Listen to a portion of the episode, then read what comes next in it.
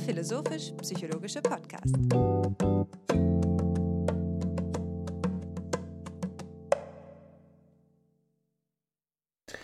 Herzlich willkommen, meine Damen und Herren, zu einer weiteren, der 112. Episode unseres Podcasts FIPSI. Mein Name ist Hannes Wendler und ich freue mich, wie immer, meinen Freund und Co-Host Alexander Wendt an meiner Seite begrüßen zu dürfen. Grüß dich, Alexander.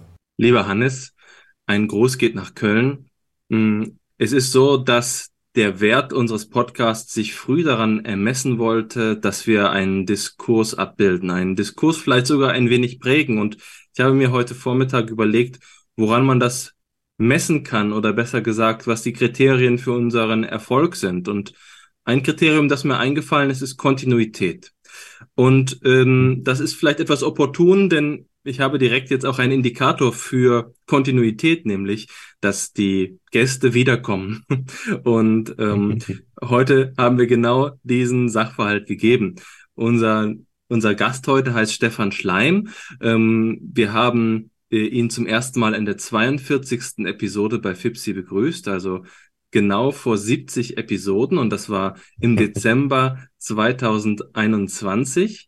Und wir haben in der Zwischenzeit kontinuierlich ähm, einen Austausch gepflegt, in dem wir uns über viele Themen ausgetauscht haben. Und deswegen ist es mir eine große Freude, dich, lieber Stefan, hier in unserer Mitte begrüßen zu dürfen. Ja, vielen Dank. Ich komme sehr gerne wieder und äh, schaue natürlich auch immer wieder, was ihr für Themen weiterhin anbietet und freue mich über die Gelegenheit, mit euch wieder zu sprechen und diesmal über das Thema Willensfreiheit. Ja, Stefan, wir haben uns ja, ich, ich interpunktiere nur einmal kurz, bevor ich dir dann die Plattform gebe, sozusagen für deinen Impuls. Wir haben uns ja jetzt äh, bei letzter Gelegenheit auch erstmals persönlich getroffen, als du eben bei der Tagung in Köln mit dabei warst, die durch die Arbeitsgemeinschaft Philosophie, Psychologie ähm, ausgerichtet worden ist. Und bei dieser Gelegenheit hast du, hast du ähm, dich gleich durch eine sehr liebenswürdige Geste sozusagen auch hervorgetan. Du hast uns ja nämlich beiden dein jüngst veröffentlichtes Buch äh, geschenkt und dieses Buch äh, wollen wir jetzt heute auch eben zum Anlass für diese Episode nehmen. Die Gedanken, die du darin entwickelt hast, werden die, äh, den, den Boden für unsere Diskussion sozusagen äh, darstellen und wir werden uns in diesem Zusammenhang mit dem, deinem Buch, das jetzt im Springer Verlag erschienen ist und den Titel trägt Wissenschaft und Willensfreiheit, was Max Planck und andere Forschende herausfanden, hier beschäftigen in der typischen Weise für FIPSI eben. Das bedeutet insbesondere im Dialog von Philosophie und Psychologie.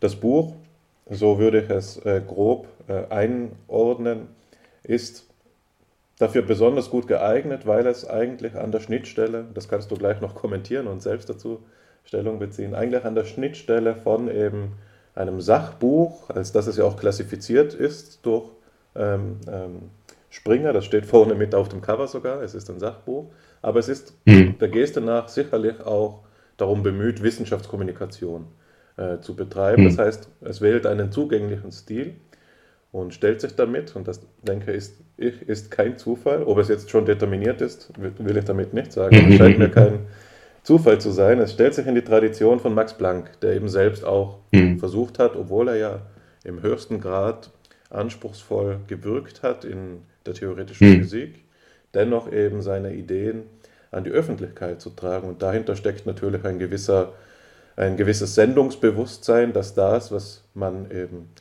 im Lehnstuhl, wie man oft ja dispektierlich dann sagt, was man im Lehnstuhl vor sich hin denkt, eigentlich so große Bedeutsamkeit trägt, dass es ähm, mit diesem Auftrag verbunden ist, ja, in die Breite mhm. zu wirken. Und so habe ich das aufgefasst. Das ist ein Buch, das sich immer wieder mit Witz ähm, auch darum bemüht, sozusagen ähm, neue Gelegenheiten zum Verstehen einzubauen. Ich fand zum, vor allen Dingen auch die Zusammenfassungen, beispielsweise vor den einzelnen Kapiteln, mhm. Immer wieder sehr humorvoll und lustig und ich freue mich, ähm, dass du dir die Mühe gemacht hast, da nicht nur die Sach-, sondern auch die soziale Ebene mitzubedenken. Mhm. Und ähm, es ist uns eine große Freude und eine große Ehre, dass du das jetzt mit uns hier besprichst. Also die Bühne gehört jetzt mhm. sozusagen dir. Vielen Dank, dass du da bist. Ja, danke schön für die freundliche Einladung und Einleitung.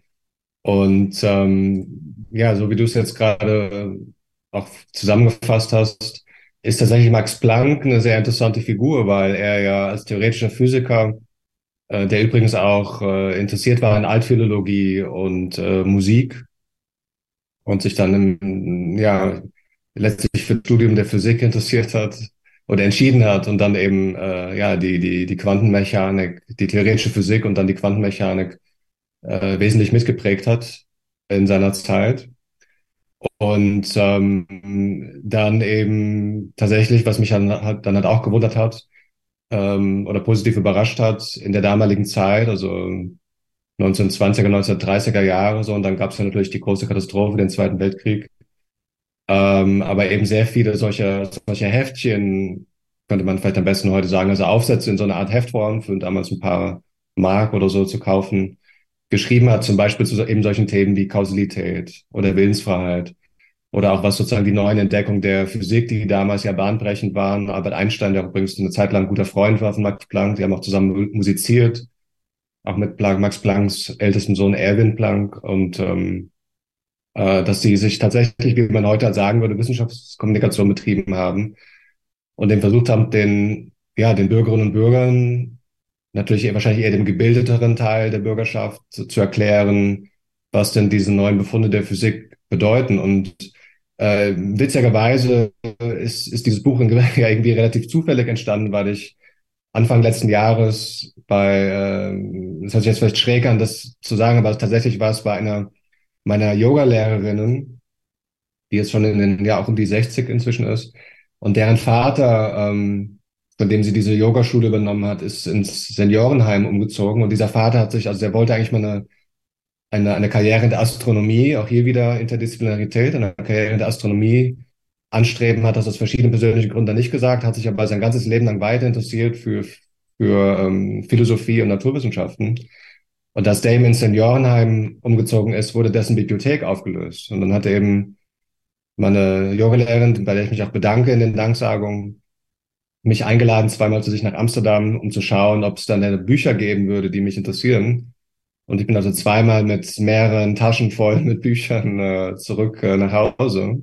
Und auf einmal hatte ich eben diesen Aufsatz von Max Planck in meinen Händen. Und äh, ich muss halt gestehen, zu meinem eigenen, ja, zu meinem eigenen, äh, zu meiner eigenen Überraschung, äh, war mir gar nicht bewusst, dass Max Planck sich auch über dieses Thema Willensfreiheit damals schon geäußert hat. Und ähm, was eben auch jetzt für Pipsi interessant ist, ist, dass tatsächlich dieser Aufsatz auf einem Vortrag beruht, den Max Planck am 27, 27. November 1936 äh, vor der Ortsgruppe in Leipzig der Deutschen Philosophischen Gesellschaft gehalten hat. Also das war tatsächlich ein Aufsatz, den er für äh, damalige Philosophinnen und Philosophen, ja wahrscheinlich nur Philosophen, äh, vor allen Dingen Philosophen, ähm, gehalten hat und der dann eben veröffentlicht wurde. Und dieses Heftchen, das mir dann eben in die Hände fiel, ist dann die dritte Auflage schon äh, von 1939. Und ich habe also gesehen, dass bis in die 60er Jahre, äh, also auch schon, ich sag mal so rund oder fast 20 Jahre, bis fast 20 Jahre nach Max Plancks Tod, der ist ja dann kurz nach dem Zweiten Weltkrieg dann verstorben, war auch damals schon, äh, hat schon ein hohes Alter erreicht. Und aber dieser Aufsatz wurde also über lange, lange Zeit immer wieder auf, äh, neu aufgelegt und hat sich also sehr, sehr gut verkauft in über zehn Auflagen, wie auch einige andere Aufsätze. Und ähm, Max Planck ist halt hier ein schönes Beispiel und deswegen finde ich es halt auch gut, ihn da auf dem Titel oder ja, so, so prominent ähm, verwenden zu können dafür, dass eben Wissenschaft einerseits interdisziplinär sein sollte. Und äh, was im Übrigen bei Max Planck auch schon damit begann, dass er seine erste, seine erste Professur hatte, die noch an der philosophischen Fakultät war. Und damals die, die Physiker seiner Zeit äh, eigentlich die theoretische Physik gar nicht ernst genommen haben und äh, gedacht haben, ja, das ist irgendwie Philosophie. Und äh, es gibt ja auch so traditionell so einen gewissen Konkurrenzkampf zwischen Physik und Philosophie und der auch damals in dieser Zeit sich dann, als dann tatsächlich irgendwann die theoretische Physik äh, sozusagen sich bewährt hat, wozu dann ja auch Max, äh, wozu auch Albert Einstein 1918 dieser berühmte Versuch, wo dann bei der Sonnenfinsternis äh, durch äh, Arthur Eddington, bekannter britischer Astrophysiker damaliger Zeit, ähm, der dann eigentlich Albert Einsteins äh, allgemeine Relativitätstheorie experimentell bestätigt hat bei dieser Sonnenfinsternis, was dann wiederum auch Karl Popper extrem stark beeinflusst hat, seine Lehre der Falsifikation. Also das war in, in, in Poppers Leben ein einschlägiges äh, Erlebnis. Popper wiederum selbst ja auch klinischer Psychologe. Also wir sehen hier, dass es hier Leute gibt, die sozusagen sich inspirieren lassen über alle Grenzen der Disziplinen hinweg. Und in dieser damaligen Zeit, als dann sozusagen die theoretische Physik so bahnbrechende neue Sichtweisen mh, hm, formuliert hat, ähm, kam eben auch so dieser Gedanke auf, dass eigentlich die, ob die Philosophie nicht obsolet werden würde.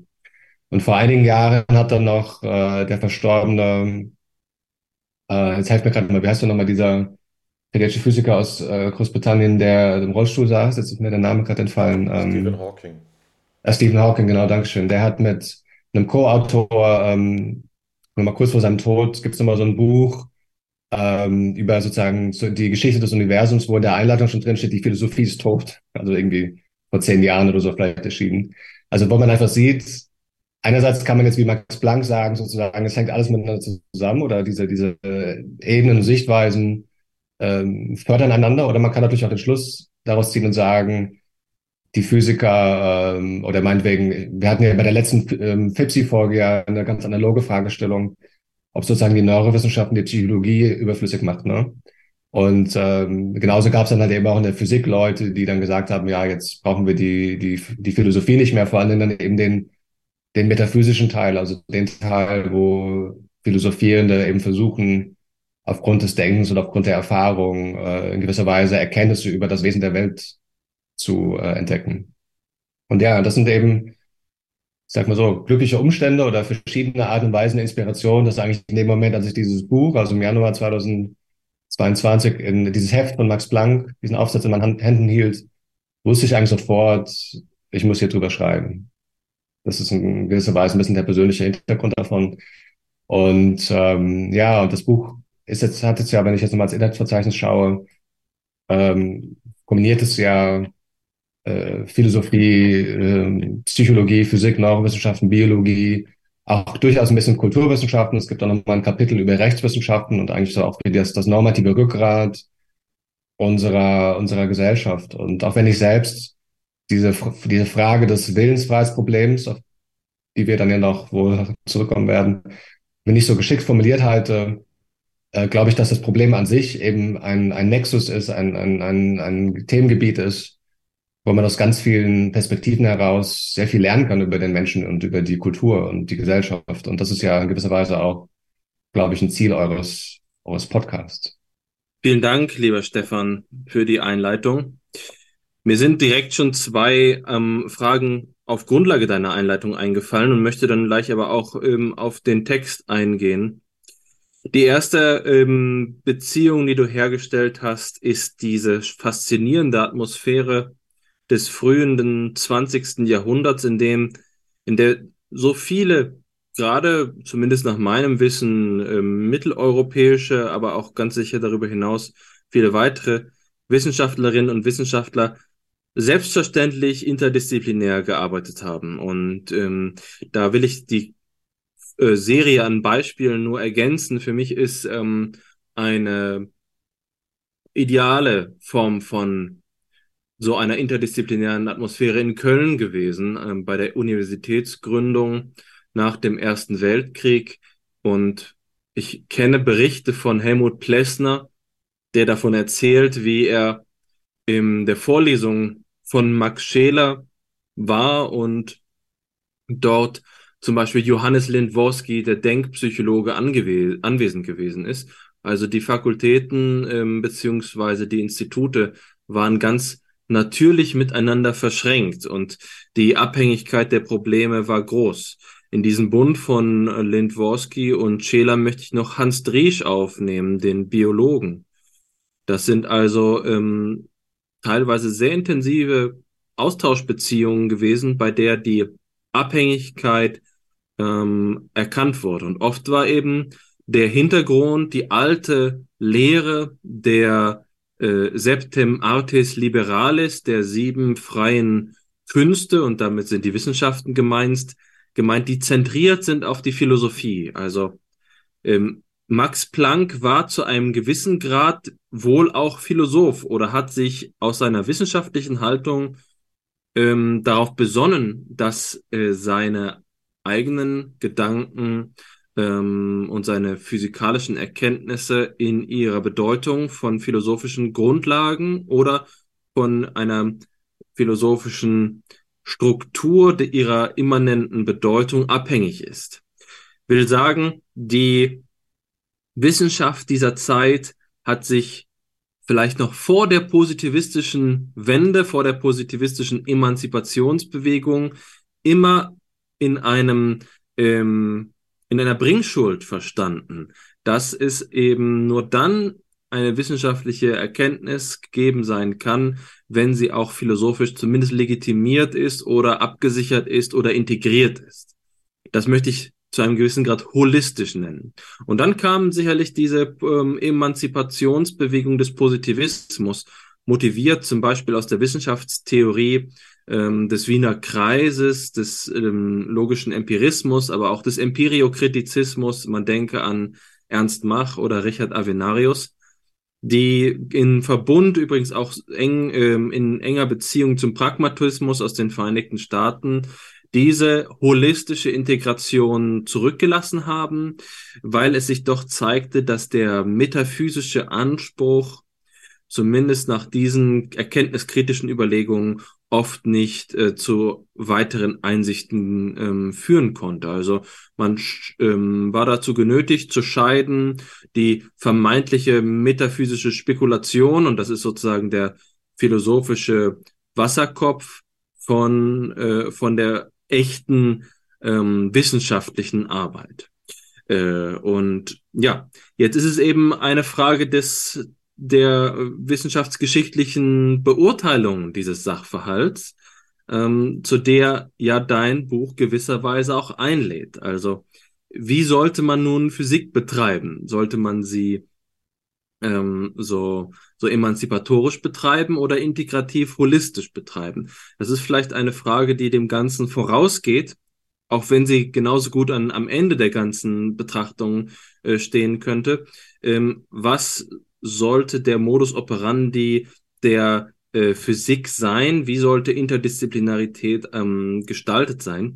Ich möchte diese Frage nicht in den Vordergrund drängen. Ich glaube, dass wir über das Buch sprechen sollten, aber bevor ich jetzt ähm, meine zweite ähm, Frage, und die bezieht sich klar auf den Text, ähm, äh, stelle, will ich doch zumindest ähm, äh, ähm, dich dazu anregen, zu diesem Grundproblem der wissenschaftlichen Ausrichtung Stellung zu nehmen. Und jetzt formuliere ich schnell meine zweite Frage, und das ist, dass nach meiner Lektüre deines Buches ein Kernbegriff des Ganzen die sogenannte kausale Geschlossenheit ist.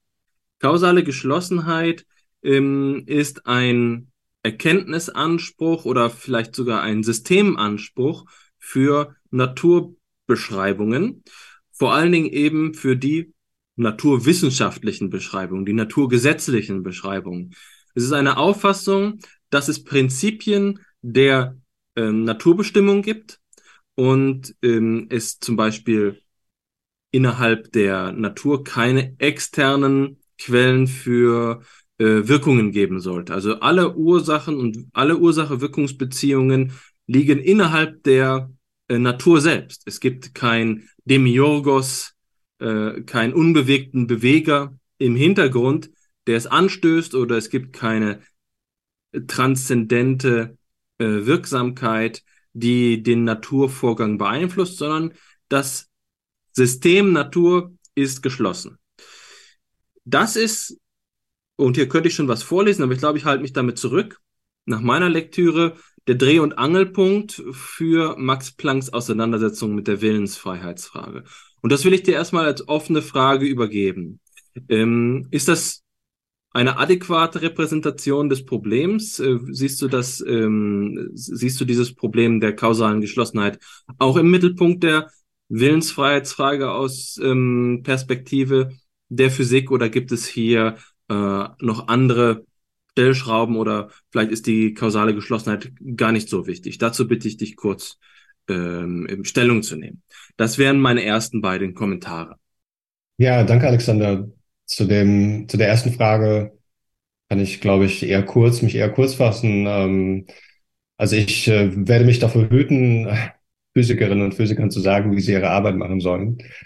Ähm, interessanterweise kommt in dem Kapitel im Buch ähm, über äh, allzu, wie heißt das nochmal, Wissenschaftler sind auch nur Menschen, das ist Kapitel 9.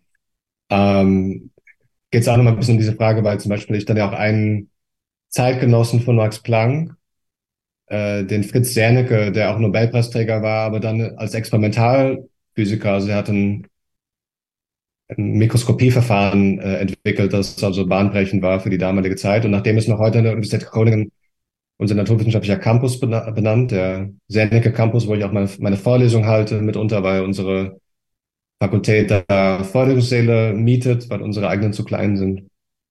Ähm, also Fritz Zernike, der sich auch wortwörtlich zur Arbeit der Philosophie äußert, das ist vielleicht ganz interessant, das hier nochmal mitzugeben.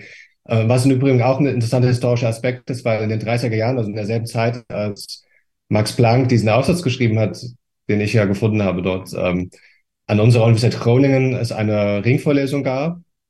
Ähm, man würde heute sagen, das Studium Generales hieß damals interfakultärer Lehrgang, was wiederum eigentlich auch das Interdisziplinaritätsthema ähm, wiederum äh, hervorhebt. Und das war also damals die erst, das erste Mal, dass es diesen interfakultären Lehrgang gab. Das erste Mal dieses, dieser Studium Generale Reihe. Zu welchem Thema? Kausalität und Willensfreiheit in den 1930er Jahren. Also das ist ganz erstaunlich.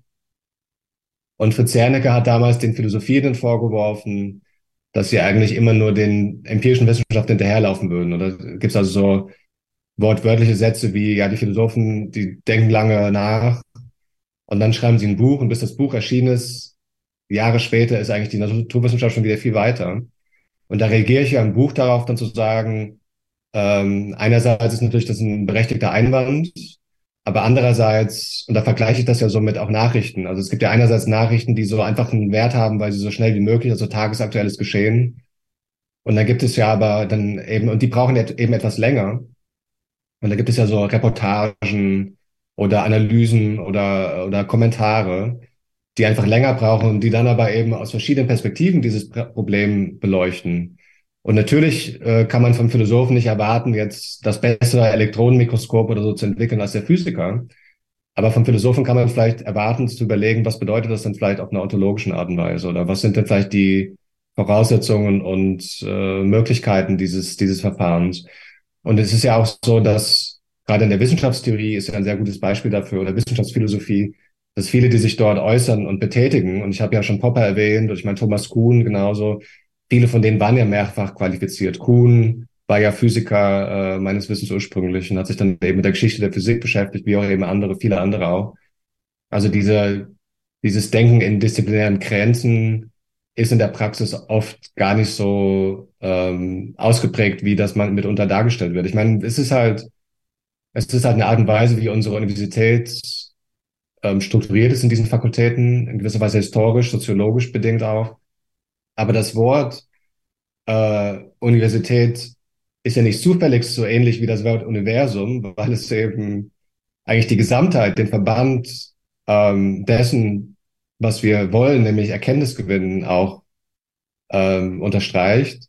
Und da muss ich gerade daran denken, dass an der Uni Mainz, wo ich studiert habe, Johannes Gutenberg Universität in Mainz, ähm, in der alten Mensa stand dieser lateinische Satz ut omnes unum sind, also dass alle eins seien ist auch ein Zitat aus der Bibel, das sollte man auch wissen, aber jedenfalls dieser Gedanke, also ich würde halt viel lieber dieser, diese Gesamtheit, diese Einheit, also wenn dann auch so jemand wie Hawking oder vielleicht hat ihm sein Co-Autor das dann eher diktiert oder so, wenn so jemand da sagt, die Philosophie ist tot oder wenn, ähm, oder wenn ähm, beim Thema der letzten Folge, wo wir miteinander gesprochen haben, dann manche Neurowissenschaftler sagen, weg mit der Psychologie. Ne? Äh, Victor Lamme zum Beispiel hat das ja ganz wortwörtlich gesagt, in seiner Antrittsvorlesung, ich meine, als Provokation, ich glaube nicht, dass er selbst geglaubt hat, aber der Titel war tatsächlich weg mit der Psychologie.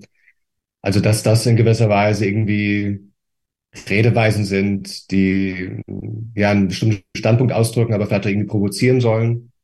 Und ich würde halt einfach lieber das Gemeinsame sehen.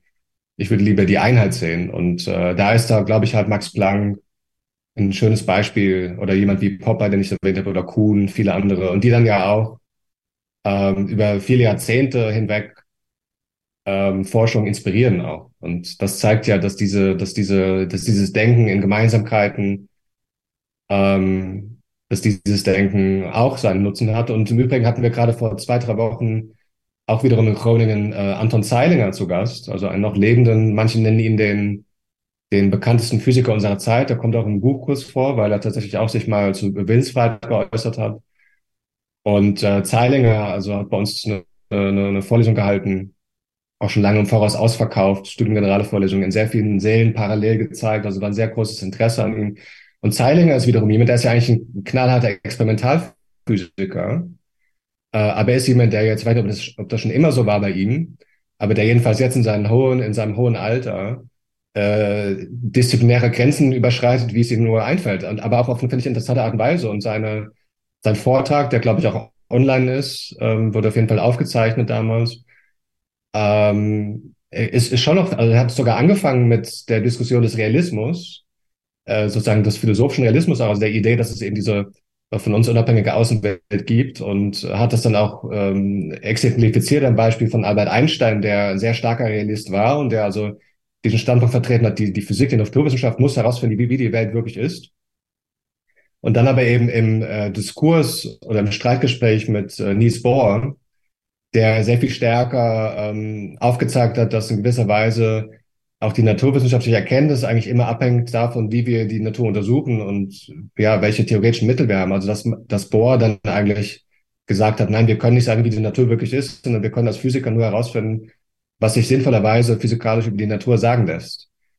Und äh, in, im, im Rahmen dieses, dieses Wechselspiels zwischen, sag mal, Realismus und ja, ich weiß nicht, ob, also Zeilinger würde sich wahrscheinlich werden, wenn man ihn jetzt Konstruktivist nennen würde, aber es geht schon ein bisschen in diese Richtung, einfach, dass man halt sehr viel stärker sich dessen bewusst wird, dass das, dass das erkennende Subjekt selbst in gewisser Weise schon die Antwort vorwegnimmt. Und das ist ja also diesen, diesen Beobachtereffekt, den wir natürlich in den Sozialwissenschaften, in der Psychologie ganz stark haben, aber der sich halt auch in der Quantenmechanik wohl äußert. Äh, jedenfalls nach der, meines Wissens, nach wie vor vorherrschenden Interpretation gewisser dieser, dieser komischen äh, Ergebnisse, die man dort eben äh, findet und auch experimentell bestätigt. Dafür hat Zeilinger selbst ja auch den Nobelpreis bekommen. Also er äußert sich sehr, sehr stark, auch auf eine philosophische Art und Weise und sagt eigentlich das Grundlegende, und da kommen wir vielleicht auch die zweite Frage von dir mit der kausalen Geschlossenheit. Also für ihn ist eigentlich dann die grundlegende äh, Größe des Universums ist Information. Das hat er also ganz wortwörtlich gesagt. Und dann ist jetzt natürlich die Frage, inwiefern ist Information möglich ohne, ohne irgendein Bewusstsein? Also dann kommen wir fast schon auf eine Form des Idealismus, wo man eigentlich denken würde, dass das vor allen Dingen ein, religiöse, ein religiöser Standpunkt ist, vielleicht aber ähm, wo in gewisser Weise dann die Vorstellung ist, dass vielleicht irgendeine Intelligenz das Universum kreiert. Also ich will jetzt hier Zeidinger keine Worte in den Mund legen. Äh, man, man, kann sich ja sagen, er hat im Übrigen auch so Sachbücher geschrieben und übrigens auch Vorträge vor, vor kirchlichen Vertretern gehalten, wo er sich auch, es gibt ja auch diesen Streitpunkt zwischen Religion und Naturwissenschaft und so weiter und so fort. Also Zeilinger äußert sich da sehr, sehr ähm, konstruktiv, auch in, in Dialog mit äh, Theologie zum Beispiel. Und äh, ist in diesem Sinne ein interessantes Phänomen. Aber jetzt, um vielleicht beim Buch zu bleiben, dann die Aussagen der Physikerinnen und Physiker zur Willensfreiheit halte ich dann für nicht so ganz gelungen. Und wo ich, was ich dann eben auch als Argument dafür nehmen würde, dass dann eben da wiederum psychologische und philosophische Kenntnis wichtig ist, um ähm, vielleicht ein bisschen besser zu verstehen, worüber wir uns hier unterhalten. Und eben zu diesem Punkt der kausalen Geschlossenheit. Das war ja auch für Max Planck ein ganz wichtiges Prinzip. Also relativ am Anfang seines Aufsatzes sagt er ja, dass im Prinzip das eine Aktion für ihn ist, die kausale Geschlossenheit der Welt.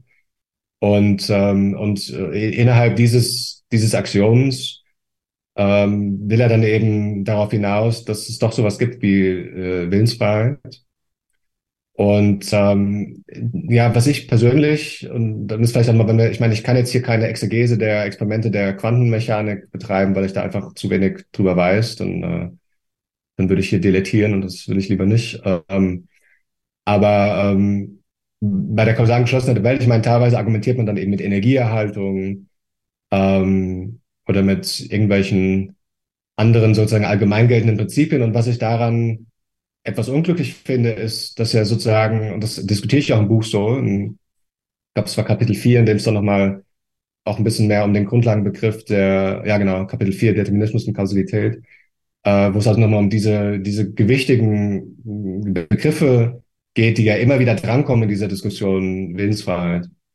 Ähm, und da zeige ich halt nochmal auf, dass wir, wenn wir uns fragen, was wir denn wirklich kausal erklären können in der Welt, dass das uns doch eher zu einer gewissen Bescheidenheit zwingen sollte. Also, und ich habe ja schon so ein, so ein triviales Beispiel, wie wenn jetzt jemand irgendwie mit der, mit der Wimper zuckt oder so, dann kann man natürlich sich vorstellen, dass das irgendeine, irgendeine, irgendeine, irgendeine neurophysiologische Aktivität war, die natürlich stattfinden muss, damit es diese Bewegung im Gesicht geben kann. Äh, so ein Zucken mit der Wimper kann aber in einem sozialen Kontext zum Beispiel eine ganz konkrete Bedeutung haben. Wenn man zum Beispiel an irgendeine, nehmen wir mal, irgendjemand von euch würde mir jetzt was erzählen, wovon ich denken würde, hm, das ist aber komisch.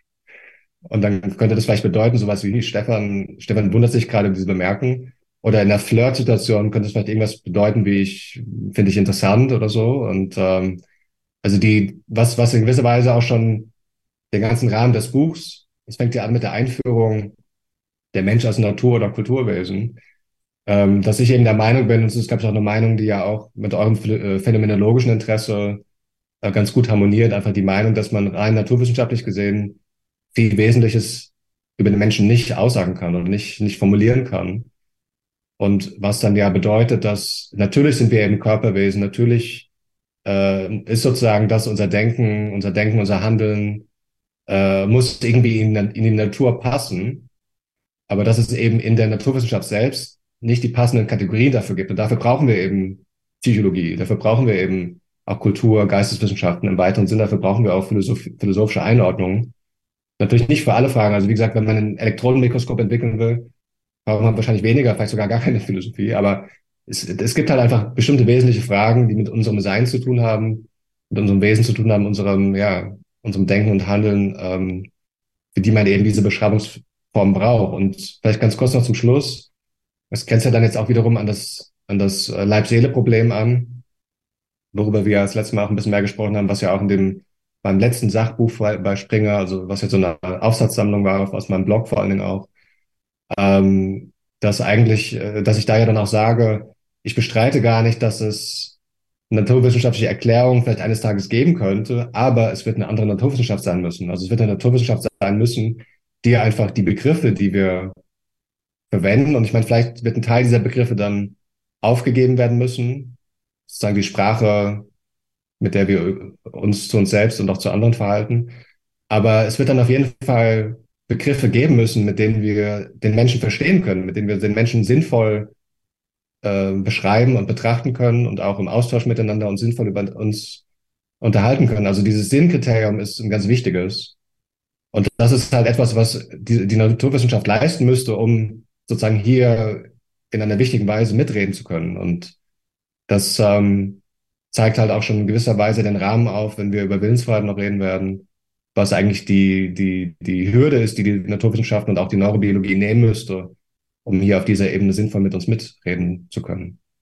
Da schalte ich mich in die Diskussion ein und ich bin froh, dass das jetzt äh, zum Ende hin noch einmal in die philosophische Richtung gegangen ist, weil sonst hätte ich dieses typische Philosophenmanöver jetzt selbst bringen müssen und sagen äh, müssen, lasst uns noch einmal uns auf die Grundlagen äh, besinnen. Es ist natürlich schon richtig, wir wollen, äh, ähm, und ich versuche das jetzt auch in einem Rundumschlag gewisserweise zu leisten, wir wollen natürlich schon am Text sozusagen diskutieren und diese schwierigen Fragen ähm, einer neuen und anderen Naturwissenschaft denen wollen wir uns durchaus stellen. Aber ich will jetzt doch noch einmal äh, so verfahren, dass ich einige allgemeine wichtige Unterscheidungen einführe, die, denke ich, dazu äh, hilfreich sein können, das Problem ähm, zu behandeln. Und jetzt hat Alexander vorhin in der Vorbesprechung halb im Scherz gesagt, dass es bei mir aus Berufsgründen jetzt ja so wird, dass ich ähm, ein Interesse an Themen der praktischen Philosophie entwickeln muss. Und ähm, das ist in der Tat so. Und wie es der Zufall will, ähm, war, waren jetzt die letzten Tage, äh, meine letzten Lektüretage, äh, davon geprägt, dass ich mich mit dem Freiheitsproblem auseinandergesetzt habe, aber ich denke aus einer ganz anderen Richtung gewisserweise, nämlich ähm, insbesondere im, im Kontext von Schellings Freiheitsschrift. Und ähm, ich, ich nenne kurz nur, um auch die, den diskursiven Kontrast hier zu maximieren und anzuzeigen, wie tief dieses Feld ist, wie anders man darüber nachdenken kann und glaube auch, dass es ähm, wiederum dennoch ähm, Implikationen für das geben wird, äh, was wir jetzt dann besprechen. Aber ähm, ich zeige es nur an, bevor ich dann diese Unterscheidungen noch einführe, die ich jetzt angekündigt habe. Und zwar ist da eine Art und Weise, das Ganze aufzurollen, indem wir uns ähm, besinnen auf den alten Satz des Sokrates, ja, einen der ethischen Grundsätze, die wir kennen, dass niemand wissentlich Falsches tun kann. Ja, diesen Satz kann man als eine frühe Formulierung des Freiheitsproblemes lesen.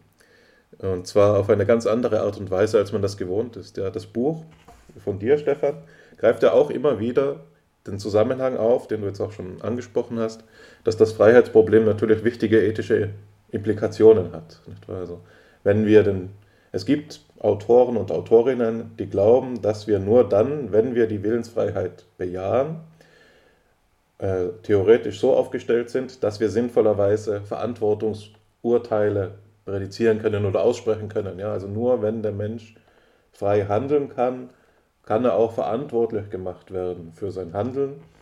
Und das ist nicht mal ein abgehobenes, äh, konstruiertes Argument, sondern wir finden das die, genau dieses Argumentationsmuster auch in der Rechtsprechung wieder, wenn beispielsweise ähm, die Bewertung eines Strafverhalts danach äh, davon abhängt, ob jetzt eine äh, Schuldfähigkeit eben festgestellt wird, was eben oft auch darauf hinausläuft, dass jemand zum Beispiel durch einen aggressiven Hirntumor, der jetzt ähm, die Impulskontrolle hemmt, äh, so beeinträchtigt ist, dass er eben nicht wirklich schuldfähig ist. Das bedeutet, dass er nicht ganz frei verfügt über sein Tun. Ja.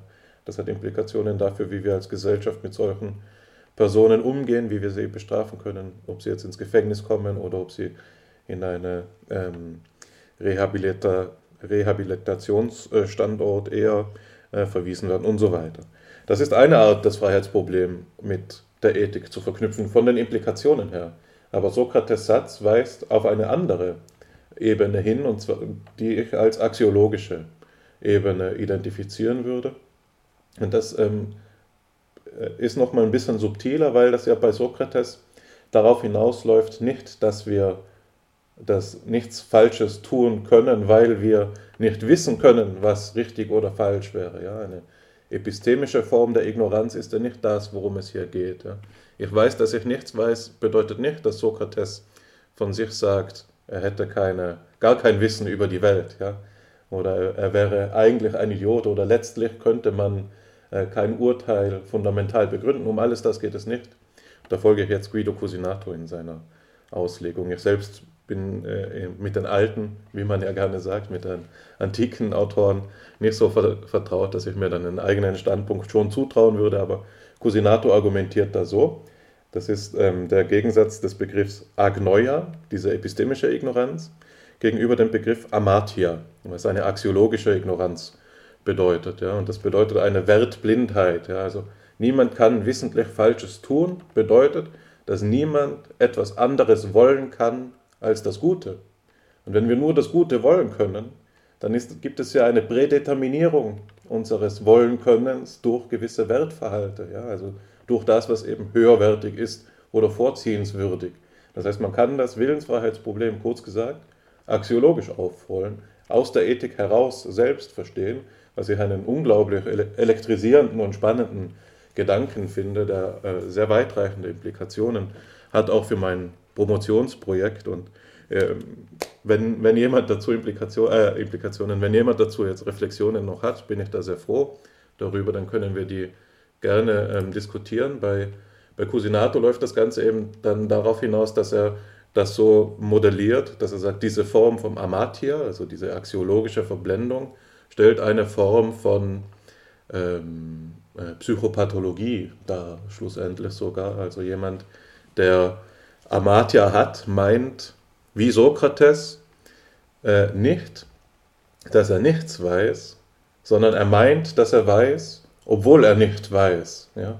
Also der ist verblendet, der ist gehemmt durch ein falsches Wissen, sodass er nicht zum wirklichen Wissen vordringen kann. Eine, eine ähm, Wahrheit, die es schon längst ins, ins kulturelle Gedächtnis geschafft hat. Ich erinnere einfach als erste Assoziation, die mir kommt, an, an James Camerons Avatar-Film, ja, diese großen äh, Spielfilme, die vollständig animiert sind, äh, wo es ja auch dieses Gleichnis gibt, dass als Jack Sully zu den Navi kommt, also zu der der Soldat zu der Alienrasse kommt und sie ihnen sagen, dass man ein schon befülltes Gefäß nicht neu füllen kann. Ja, man muss es erst lernen. Ja. Also nichts ist so hinderlich für das Lernen wie zu meinen, dass man, dass man schon weiß. Und genau darauf läuft es hinaus bei dieser Amatia. Ja. Also es geht hier bei Sokrates Satz, niemand kann wissentlich Falsches tun, nicht darum, dass jemand zu wenig weiß, sondern dass er ähm, das Falsche als das wahre Wissen vermeint. So, das wäre hier die, äh, die ethische Formulierung des Willensfreiheitsproblems mit Sokrates gesprochen. Das ist also der Kontext, von dem heraus ich mich jetzt in der letzten Zeit mit dem Willensfreiheitsthema äh, beschäftigt habe. Das ähm, erfährt dann nochmal bei Schelling eine, eine andere ähm, Wendung, insofern er das Willensfreiheitsproblems mit, mit dem Problem des Bösen in Verbindung setzt. Wir haben das ja jetzt, jetzt schon gesehen. Ein starker äh, Liberata, äh, Liberatist würde ja sagen, ähm, dass die Kompatibilitätsthese, also dass ein kausaler Determinismus mit einer der Annahme der Willensfreiheit unvereinbar wäre, weil eine echte Willensfreiheit ähm, gänzlich außerhalb eines geschlossenen äh, Weltsystems, eines kausal geschlossenen Weltsystems angesetzt werden müsste. Also das ist nur eine der Positionen der vielen möglichen, die es in diesem theoretischen Diskurs gibt, die du ja auch ansprichst im Teil der philosophischen Grundlagen deines Buches. Und mit Schelling würde man eben sagen können, dass jemand sich in diesem Sinne, libertär, auch ähm, ähm, willentlich für das Schlechte, für das Böse entscheiden können müsste, sonst wäre er eben nicht ganz frei. Und das haben wir jetzt schon bei, bei Sokrates gesehen. Und da meint Schelling, dass man eben von der ähm, ästhetischen und religionsphilosophischen Ausarbeitung der Figur des Satan dann viel über die Willensfreiheitsfrage lernen kann. Ja? Also das, das sind dann diese Abgründen und Untiefen dieses Problems, ähm, für die ich auch längst noch nicht qualifiziert bin, um sie jetzt hier gebührlich darzulegen, aber anzeigen will ich sie zumindest. So, das ist also jetzt mein persönlicher Hintergrund, wie ich zu dem Thema komme oder wie ich mich in letzter Zeit damit auseinandergesetzt habe. Jetzt will ich euch nicht länger damit belasten, sondern übergehen zu den ähm, Unterscheidungen, die ich schon angesprochen habe. Eine erste wichtige Unterscheidung ist der jetzt schon angeklungen, ähm, äh, die zwischen ähm, dem Determinismus und dem Indeterminismus und den verschiedenen Spielweisen, die es darin gibt, also den ähm, Kompatibilismus, den Inkompatibilismus und den Libertarismus und so weiter. Ähm, da gibt es eine schöne zusammenfassende Passage, die das alles jeweils in einem Satz auf den Punkt bringt aus dem Plato Stanford Edio die ich kurz vorlese, einfach um das auch unseren Zuhörerinnen und Zuhörern verfügbar zu machen. Also das sind so die allgemeinsten Begrifflichkeiten, mit denen man darüber äh, nachdenkt. Zitat, die Auffassung des Determinismus besagt, dass alles, was geschieht, bestimmt ist durch vorangehende Bedingungen in Verbindung mit den Naturgesetzen.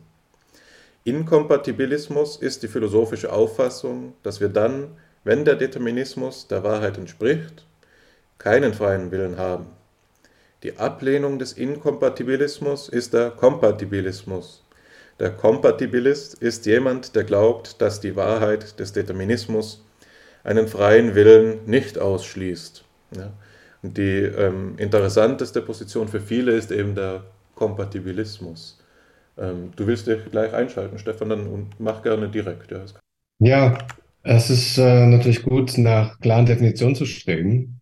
Aber jetzt will ich gerade gestehen, auch wenn ich selbst die Stanford Enzyklopädie äh, oft äh, verwende und dafür dankbar bin, dass es so viele philosophische Aufsätze gratis dort gibt, ähm, finde ich an dieser, an dieser Definition von Determinismus, die du gerade vorgelesen hast, ein bisschen unglücklich, dass sie Determinismus so mit Kausalität, also hier mit den Naturgesetzen auch verknüpft.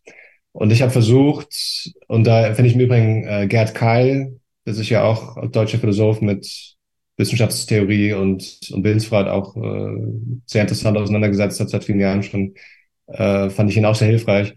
Und ja, ich, ich also Determinismus, so wie ich es auch vorschlage, auch im Buch vorschlage, ist eine Beschreibung eines Systems. Das ist ein System, also es muss einerseits in sich selbst geschlossen sein, weil wenn es sozusagen von außen Einflüsse gibt, dann kann ja sozusagen mehr oder weniger alles Mögliche geschehen. Also ein System, das in sich geschlossen ist und dann diese Eigenschaft hat, dass eben bei der ja, Festlegung eines Zustands zu einem bestimmten Zeitpunkt der folgende Zeitpunkt auch festgelegt ist. Und äh, gibt es auch bestimmte logische Definitionen, die jetzt ein bisschen zu weit führen würden.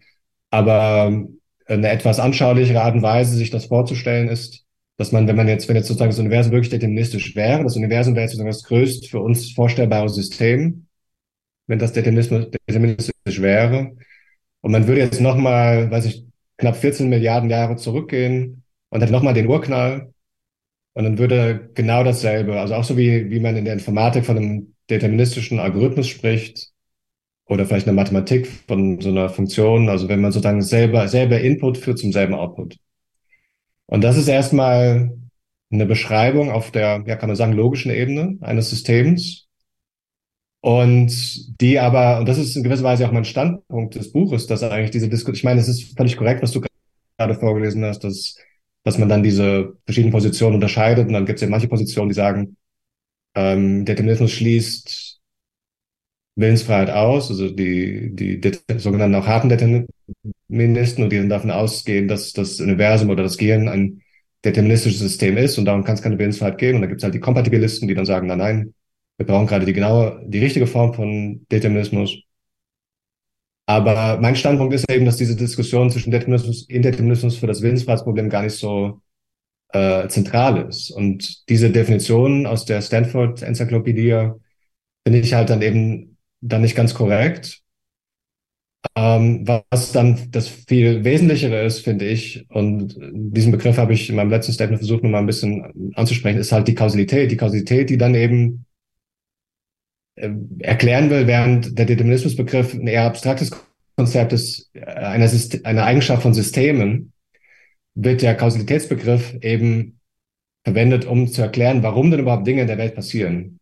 Also nicht nur sozusagen, was für eine Eigenschaft abstrakt gesehen ein System hat als Ganzes, sondern was denn jetzt tatsächlich dazu führt, zum Beispiel, dass man, dass ich mit dem Auge zwinkere oder dass meine Augenbraue hochhebt oder dass, dass ich irgendeinen Satz formuliere oder dass ich irgendeine Entscheidung treffe. Und, ähm, und da ist dann halt eben, glaube ich, viel mehr zu gewinnen für die Diskussion des Freiheitsproblems, äh, wenn man diese alte Diskussion innerhalb der Philosophie, wie sich Willensfreiheit zur Determination äh, verhält, ähm, vielleicht mal eben ja nicht ganz so ausdiskutiert, weil das halt in gewisser Weise auch eine endlose Diskussion ist. Und ich versuche ja auch im Buch zu zeigen, dass ich das Problem jedenfalls nach heutigem Wissen gar nicht, also ob jetzt das Universum ein System ist, das zum Beispiel deterministisch ist oder nicht, lässt sich nicht letztgültig entscheiden. Und im Übrigen, die Mehrheitsmeinung geht auch auf, gerade aufgrund der Quantenmechanik in die Richtung zu sagen, es ist eigentlich indeterministisch. Aber es ist unentschieden. Und ähm, das Gehirn ist schon mal gar nicht, kann schon mal gar nicht deterministisch sein, weil es permanent durch äußere Einflüsse äh, beeinflusst und auch geändert wird. Also es ist ja, es ist ja nicht so wie ein Algorithmus, Computeralgorithmus mit Input-Output, sondern das Gehirn selbst ist ja ein dynamisches, plastisches System, das auch schon Abhängig, Abhängigkeit davon, was ich esse, äh, ob ich vielleicht irgendwie radioaktiver Strahlung, jetzt mal ein extremes Beispiel, ausgesetzt werde, permanent ja verändert wird. Also es gibt ja gar keinen Algorithmus, der festlegen würde von Geburt bis zum Tod, sondern es ist ja ein hochdynamisches System mit permanenten sozusagen Feedback ähm, Schleifen in allen möglichen Richtungen. Insofern plädiere ich eigentlich dafür, Determinismus, diese Diskussion aufzugeben, jedenfalls wenn man Willensfreiheit diskutieren will. Und mein zweites Plädoyer wäre eigentlich auch dafür, ähm, den Willensbegriff entweder aufzugeben oder zumindest mal auf eine empirisch plausible Art und Weise zu füllen. Und ähm, ich habe jetzt nicht vergessen, äh, Hannes, was du auch noch zu den praktischen Fragen, auch zur Verantwortung und so weiter, da können wir vielleicht auch noch was zu sagen. Ich habe ja auch nochmal ein eigenes Kapitel am Ende des, oder im zweiten Teil des Buches, in dem praktischen Teil, wo ich auch nochmal versuche zu erklären, wie die Rechtssprache äh, oder das, wie das Recht tatsächlich mit den Menschen ja dann umgeht in diesem Sinne.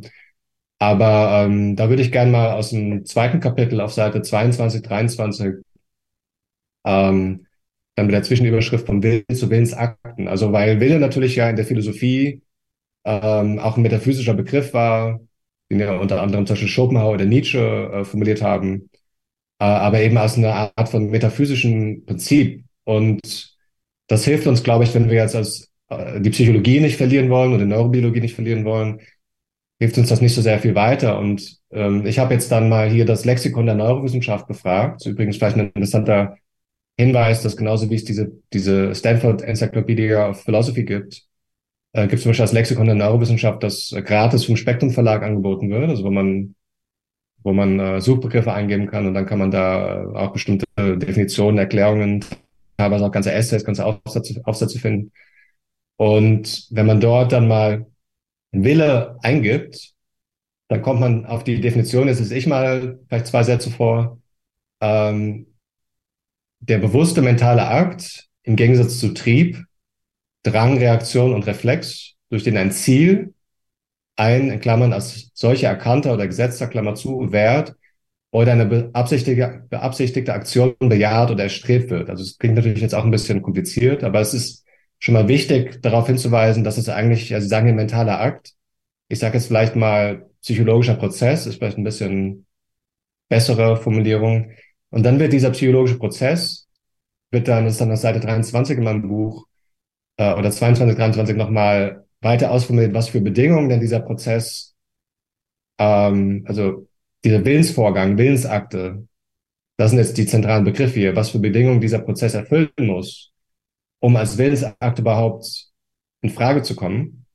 Und dann wird hier weiter äh, definiert im Lexikon der Neurowissenschaften, ähm, dass dieser Willensakt schließt Folgendes ein, eine Situationsinterpretation, Berücksichtigung von Bedürfnissen, Interessen, Tatsachen, Normen, Werten, möglichen Handlungsfolgen, das Abwägen der Handlungsalternativen, das Wählen des Handlungsziels und des zweckmäßigen Vorgehens und den Entschluss zum Handlungsbeginn. Also wo wir einfach sehen, ein Willensakt so formuliert, ein psychischer Vorgang so formuliert hat, also ist ein sehr komplexes Geschehen, der sehr viele ähm, Aspekte mit einbezieht was, glaube ich, auch der Philosophie entgegenkommt, dass eben auch dieser Aspekt des Abwägens der Handlungsalternativen, das Wählen des Handlungsziels, also im Prinzip, dass ein Willensakt etwas ist, was rationale Personen, was Akteure ähm, tätigen dass äh, man eigentlich so lieber über Willensfreiheit reden wollte und dann könnte man sich eben fragen, unter welchen Bedingungen man solche Willensakte frei nennen kann und dass man nicht so mit diesem sehr komplizierten Begriff des Willens operiert.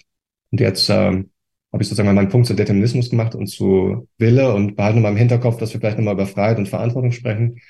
Aber weil ich jetzt gerade bei dir eingehakt habe, will ich gerne nochmal auch an dich zurückgeben, falls du das möchtest, Hannes.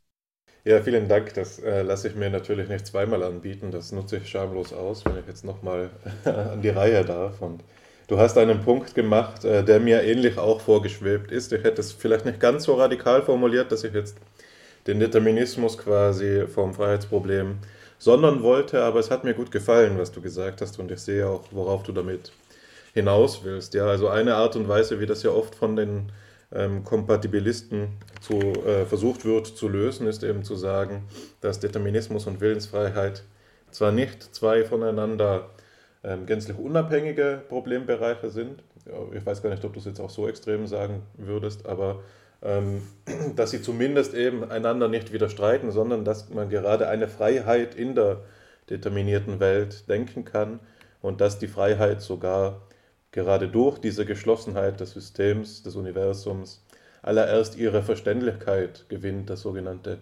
Intelligibilitätsargument, nicht wahr? Also, wenn die Freiheit, Freiheit bedeutet ja nicht Arbitrarität oder ein zufälliges Setzen von neuen Anfängen, sondern eben ein begründetes Setzen von neuen Anfängen.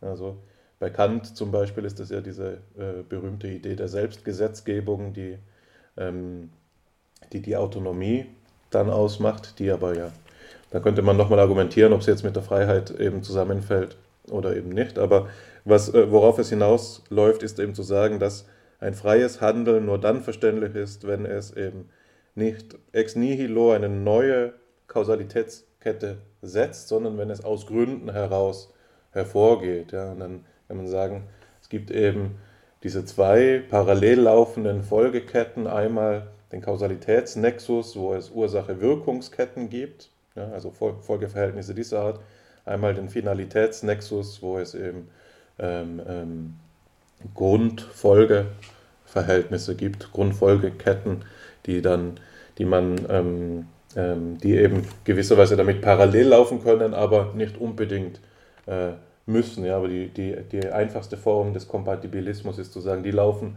parallel und ähm, eine, eine willensfreie Handlung äh, ist eben begründet und dadurch motiviert und verständlich. Ja, und die wie, muss nicht der, der Folge auf der, im Kausalnexus widersprechen. Das wäre eine Form, das Ganze zu formulieren, aber ich glaube, dass wir da eigentlich jetzt schon recht tief vorangeschritten äh, sind äh, oder tief, tief vorgedrungen sind, so wäre das ein sauberes Bild. Weswegen ich einer deiner Aufforderungen nachkommen möchte, die ich mir sozusagen auch auf die Agenda geschrieben hatte. Du hattest gesagt, man muss den Begriff der Freiheit zunächst einmal weiter klären und da habe ich, wie es der Zufall will, eine Liste von fünf Freiheitsbegriffen äh, zur Hand, die sich bei Heidegger finden in seinem Kommentar auf Schellings Schrift. Und ähm, diese, die sind jetzt, anders als man es für Heidegger oft kennt, eben sehr systematisch und leicht eingängig. Deswegen stelle ich die kurz dar oder lese sie kurz vor. Ähm, das ist einmal der Freiheitsbegriff, den ich jetzt schon angesprochen habe, also der erste. Freiheit als das einer Begründung unbedürftige Selbstanfangen einer Reihe von Vorgängen, das von sich aus können. Ja, also das ist der Freiheitsbegriff, an den man klassischerweise denkt, wenn man über die Geschlossenheit von äh, Systemen nachdenkt. Ja. Also als wäre der Freiheitsaktus etwas Externes, das ja ähm, dann nicht stattfinden könne oder eben je nach Auffassung eben doch. Zweitens, Freiheit als Freisein von etwas. Wenn wir sagen, der Kranke ist fieberfrei oder dies Getränk ist steuerfrei. Ja, also das, was wir heute als negative Freiheit ansprechen, ähm, ähm, und das eben hieraus ersichtlich wird, dass wir schon vor Harry Frankfurt so ansprechen konnten. Bei Heidegger gibt es das bei Schelling eben auch und äh, eigentlich auch schon ganz weit zurück in die Denkgeschichte. Der dritte Freiheitsbegriff entspricht dann dem, was bei Frankfurt die positive Freiheit ist. Ja. Freiheit als Freisein zu etwas, das sich selbst binden an etwas. Dieser letztgenannte Freiheitsbegriff leitet über zum Verständnis des eigentlichen Freiheitsbegriffs. Dieser eigentliche ist jetzt der vierte. Ja. Und der dritte, der, der, zur positiven Freiheit, ist eng verwoben mit dem, was ich vorhin mit Kant Autonomie genannt habe. Ja. Das sich freiwillig an etwas binden ist gerade dieses sich selbst ein Gesetz geben und dann nach dem Gesetz handeln, das Kant ähm, ja so wesentlich äh, äh, ansieht. Der vierte ähm, ist der uneigentliche Freiheitsbegriff, also der, der eigentliche ist dann der fünfte, das habe ich falsch gesagt. Der uneigentliche Freiheitsbegriff bleibt jene Auffassung, ähm, die das Freisein in der bloßen Herrschaft des Geistes über die Sinnlichkeit sieht, der Vernunft über die Triebe, Begierden, Neid, Neigungen. Ja. Also der uneigentliche Freiheitsbegriff ist gar kein ähm, Freisein, das irgendwie einen eigenen Bestand hätte, sondern es ist sozusagen das Lenken von anderen Kräften in uns. Und demgegenüber steht jetzt der fünfte formelle oder eben eigentliche Freiheitsbegriff. Der formelle Begriff der Freiheit ist Selbstständigkeit als Eigenständigkeit im eigenen Wesensgesetz. Das meint Freiheit im eigentlichen und geschichtlich gesprochen im idealistischen Sinne. Ja, also dieser letzte Freiheitsbegriff, der eigentliche, ist dann etwas, das wir vielleicht heute als Substantialisierung der Freiheit ähm, ansprechen würden oder dass man hier eben mit mit Heidegger mit einer Wesensanalyse in Zusammenhang bringen muss, wo es um so eine, eine starke Eigenständigkeit der, der Freiheit geht, die dann eben zum Beispiel ähm, die Freiheit zur, zum Vorzug des Schlechten ähm, impliziert, also eine axiologische Freiheit, die zum Böse-Sein ermächtigt. Ja, also nicht jeder, der böse wäre, wäre dann krank oder durch externe Faktoren abgeschwächt in seiner Willensfreiheit, sondern man könnte radikal frei das Böse tun. Gleichzeitig die Freiheit, das spielt für Heidegger eine große Rolle, sich das eigene Leben zu nehmen. Oder auch Camus denkt ja viel darüber nach, ja, als eine der Grundvoraussetzungen aller Wissenschaft und aller Philosophie überhaupt. Ja, die erste Frage ist nicht die nach dem Sein, sondern die erste Frage ist die nach meinem Sein. Wenn ich mich umbringe, kann ich nämlich nicht weiter philosophieren. Ja.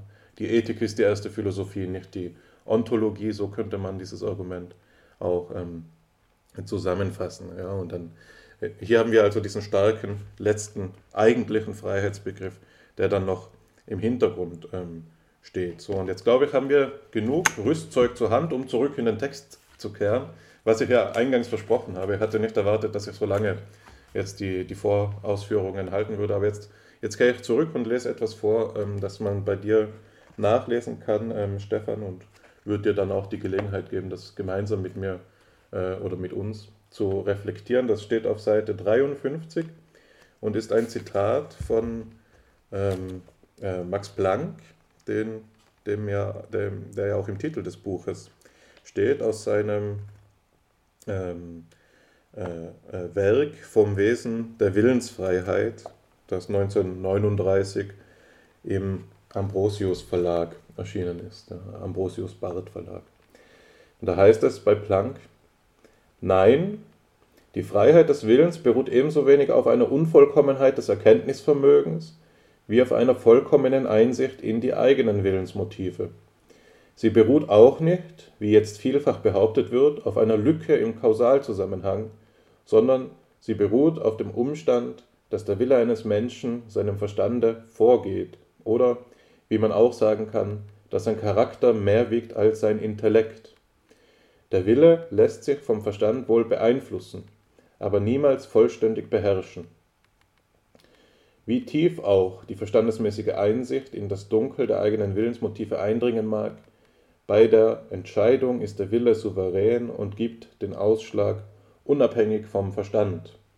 Und ich denke, dass wir jetzt hier durch diese Vorbereitung mit Heidegger einige interessante und vielleicht unerwartete Motive auch herauslesen können. Ja, also was er ja hier sagt, ist einmal, ähm, äh, der Charakter wiegt mehr als der Intellekt. Ja. Man könnte das lesen in der Art, wie ich es gerade vorbereitet habe, als eine Aussage, dass es äh, das axiologische ähm, äh, Willensfreiheitsproblem dem, was du das Erkenntnismäßige in deinem Buch nennst, sozusagen vorhergehen könnte sogar. Ja, also es ist zunächst einmal eine, eine Frage des Charakters ja, und nicht nur eine des Erkennenkönnens. Dann spricht er hier auch an, was wir bei Heidegger als den uneigentlichen Willensbegriff äh, Freiheitsbegriff kennengelernt haben, dass die Freiheit eben nicht nur in der Herrschaft des Intellekts über den Willen besteht, sondern wir müssen uns zum eigentlichen fünften äh, Freiheitsbegriff erheben, in der der Wille selbst entscheidet. Ja? Und dann äh, ähm, äh, verbindet Blank das im letzten Satz ja noch einmal mit so einer Intransparenzthese, dass er sagt, die letzten Motive unseres Willens sind uns epistemisch durch den Intellekt gar nicht zugänglich. Da gibt es eine, eine Opazität, eine Undurchdringlichkeit, eine Intransparenz. Aber die ist eben nur für den Intellekt da.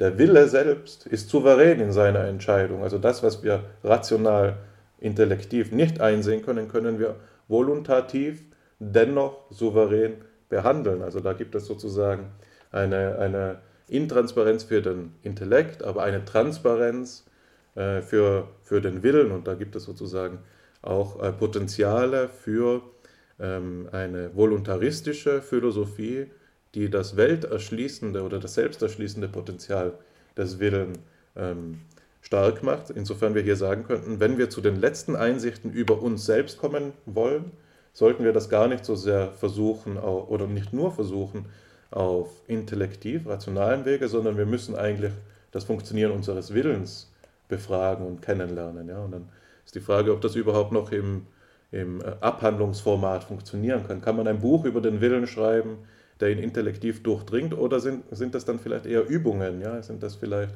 und ich weiß, dass du damit äh, dich aus, auch auseinandersetzt, Stefan, muss man vielleicht eher meditieren, um seinen Willen zu verstehen? Ist das etwas, das nur aus dem Leben, aus der Praxis gelingen kann, oder muss man ähm, sozusagen in die Welt hinausgehen und mal im Flüchtlingslager helfen, um seinen Willen wirklich äh, kennenzulernen. Also tätig, ethisch in Erscheinung treten, ein Bürger sein, jetzt in der westlichen Gesellschaft, sich politisch engagieren und so weiter. Das wär, wäre hier eine ganz radikale, grundsätzliche Alternative, die sich da austut und auftut. Und ich kannte Plancks Formulierungen bis vorhin noch nicht. Und du kannst dir denken, dass ich, äh, da ich jetzt so viel damit anfangen kann, wie froh ich über diese Anregung auch bin. Und jetzt bin ich ähm, gespannt, wie du das Ganze auch einschätzt. Und ich bringe diesen long and winded Kommentar zu einem Ende. Also danke, dass ihr mir auch zugehört habt so lange. Ja, und ich, äh, ich habe auch Alexander nicht vergessen, der uns jetzt schon lange zuhört. Also ich versuche mich jetzt kurz zu fassen. Ähm, aber freue mich auch über diese Vorlage und auch im Übrigen über das, über das Heidegger-Zitat oder diese Systematisierung von Heidegger. Finde es ein bisschen schade, dass ich das nicht vorwusste, sonst hätte ich mal Heidegger zitieren können. Das wäre, glaube ich, mein erstes Mal in, in meinen Schriften. Ähm, ich schicke es dir gerne dann, ja. Dankeschön, ja. Und ähm, vielleicht auch, um das Gespräch eben mal kurz aufzulockern, bei Heideggers Beispiel mit dem steuerfreien Getränk muss ich natürlich denken an, an was, wisst ihr es, woran ich denken musste? An, äh, wo, wo ging Heidegger denn spazieren? In Heidelberg, auf dem Philosophenweg natürlich, wo man natürlich die Weinreben sieht. Und in Deutschland ist ja diese besondere Eigenheit, dass äh, die es zwar eine Weinsteuer gibt, aber diese Weinsteuer null Prozent ist. Also wenn man vom steuerfreien Getränk spricht, dann meint man als Philosoph vielleicht Wein. äh, jedenfalls war das die Assoziation, die in mir aufkam. Aber ähm, also das, diese, diese Systematisierung war mir jetzt nicht bekannt. Und ich würde dann jetzt mal sagen, wenn du das so, wenn du jetzt so ähm, Planck auf Heidegger beziehst, hört sich das für mich auch nach einem interessanten Aufsatz an, den man vielleicht mal schreiben könnte. Ähm, zu dem Zitat, das du von Max Planck vorgelesen hast, tatsächlich aus dem Kapitel 3, wo ich mich ja mit Max Plancks Argument äh, beschäftige, würde ich vielleicht lieber sagen, dass man ähm, also das Argument wird in dem Kapitel 3 äh, erklärt in mehreren Zwischenschriften, äh, Zwischenschritten und im Anhang wird auch nochmal der gesamte Aufsatz im Übrigen mitveröffentlicht, der ja inzwischen gemeinfrei geworden ist, ähm, wo man das also mal selbst auch in, in der Gänze nachlesen kann. Und Max Plancks Lösung des Willensfreiheitsproblems besteht eigentlich darin, dass er verschiedene, also zwei Perspektiven unterscheidet und im Endeffekt sagt, aus der naturwissenschaftlichen Sicht oder vielleicht aus der Außenansicht ist der Mensch eigentlich nicht frei. Und aus der Innenansicht ist er aber frei. Und das hat für ihn auch zum großen Teil was damit zu tun, dass wir eigentlich die, die Motive unseres Entscheidens äh, nie völlig durchdringen können.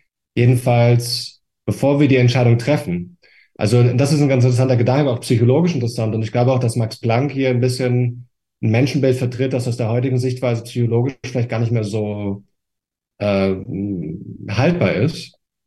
Also Max, also ein interessanter Gedanke bei Max Planck ist, wenn man sozusagen sich jetzt überlegt, und das hat auch mit diesem Kausalitätsdenken bei Planck die eine wichtige Rolle, spielt das auch eine wichtige Rolle.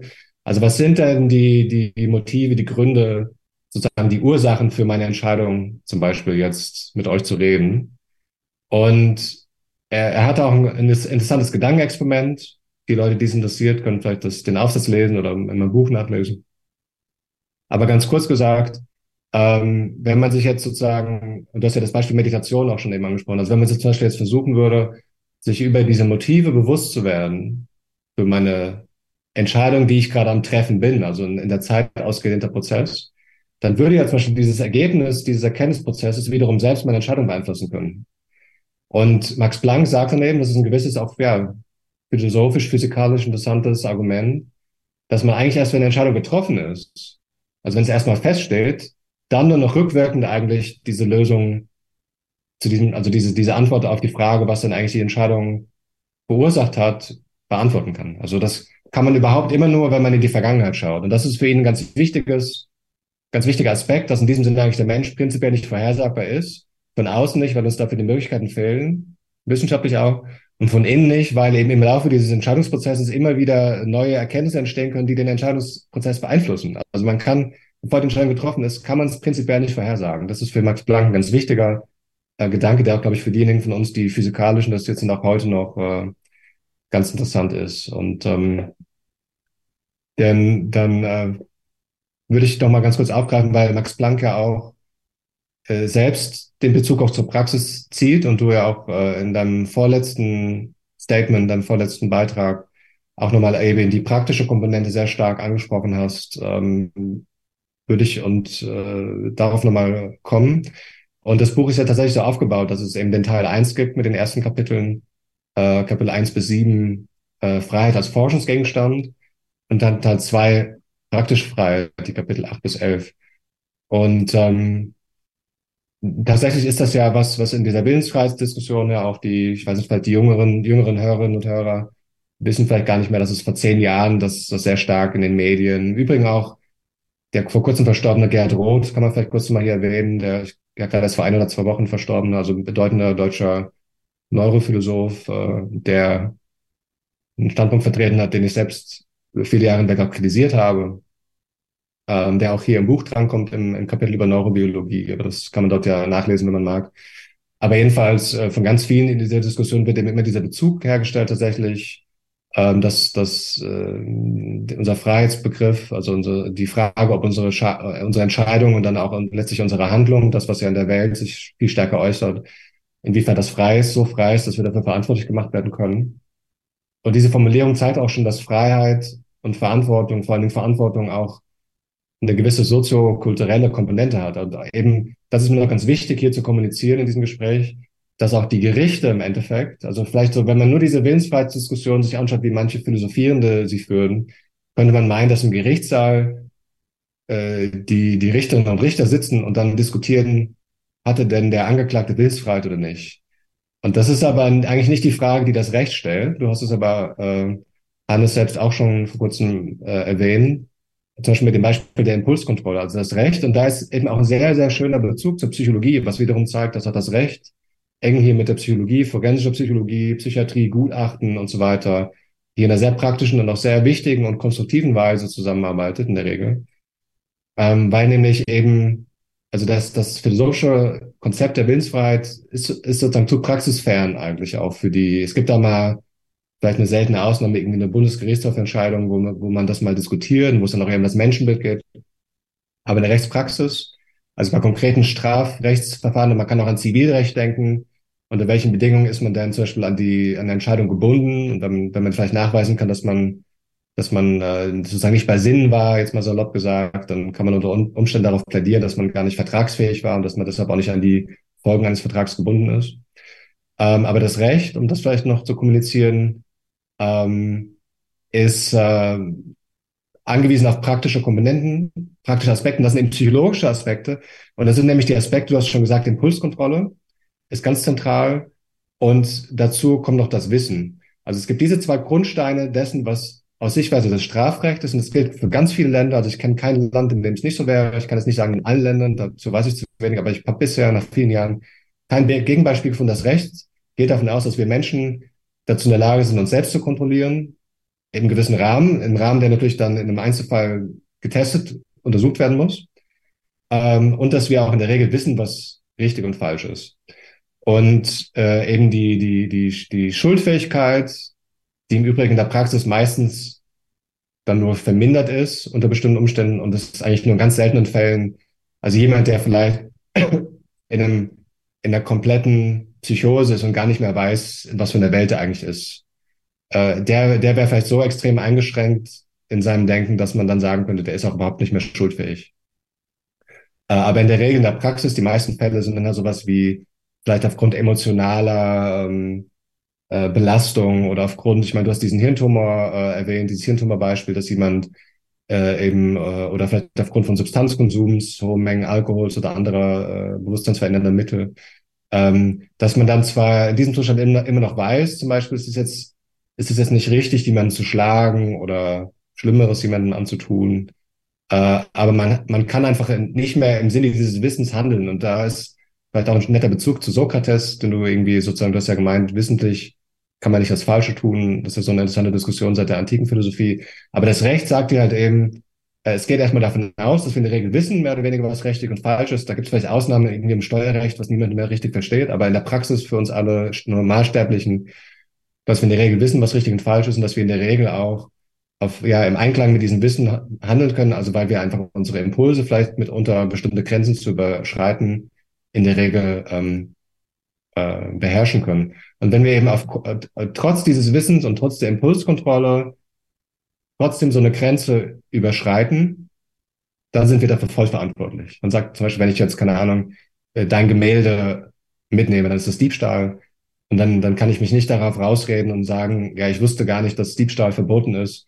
Und es wird auch schwer werden, hier mit Impuls, verminderter Impulskontrolle zu argumentieren. Im Übrigen ist es für die Angeklagten oft noch nicht mal von Vorteil, ähm, äh, eingeschränkte Schuldfähigkeit zu haben, weil unter Umständen, dann, du hast ja schon erwähnt, dann forensische Zwangsbehandlungen die Folge sein können, zum Beispiel in der Psychiatrie, unter, äh, Psychiatrie untergebracht zu werden, mitunter dann äh, ohne zeitliche Einschränkungen im Gegensatz zu einem, zu einem äh, Strafurteil, also da Gefängnisstrafe zum Beispiel, die immer im deutschen Recht selbst lebenslänglich ist ja, äh, hat eigentlich eine Obergrenze von 25 Jahren im schlimmsten Falle. Also ähm, das sind also verschiedene Missverständnisse, die es oft gibt.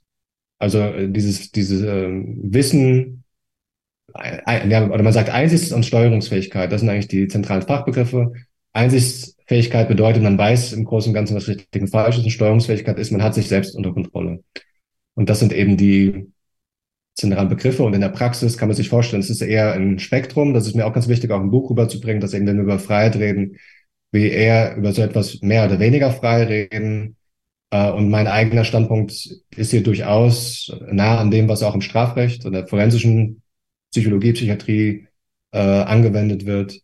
Äh, also es ist nicht so ein Null oder alles oder nichts, Null oder eins, wie es eben in dieser Diskussion mitunter erscheint, sondern es ist ein Spektrum mehr oder weniger frei, das sich eben auch äußert, im Übrigen auch in unserem Alltag. Und wenn jetzt zum Beispiel jemand sagt, oh, Entschuldige, ich habe den Termin vergessen, weil äh, ich bin gerade in der Endphase meiner Doktorarbeit und ich habe ein Kind zu versorgen und so weiter und so fort und, und, und viel Stress und so weiter und so fort. Ne? Damit, dann sieht man ja, dass, dass uns das ganz bekannt ist und dass wir damit ja sagen, eigentlich wusste ich ja zum Beispiel, ich hatte diesen Termin aber äh, unter diesen ganzen Umständen ist mir zum Beispiel äh, entfallen, dass wir uns zu einer bestimmten Zeit treffen wollten, deshalb bin ich ein bisschen zu spät. Also das sind wirklich auch, die, diese, dieser Rahmen, über den wir hier reden, ist auch wirklich, ja, das ist die, wie unser normatives System auch wirklich funktioniert in der Praxis. Und das ist auch ein Kriterium. Ich hatte schon mal den vorigen Beitrag heute gesagt, dieses Sinn, Sinnkriterium, auch in gewisser Weise hermeneutisch, können wir, können wir den Menschen verstehen unter einer bestimmten Beschreibungsweise aber auch die Praxisrelevanz. Also funktioniert denn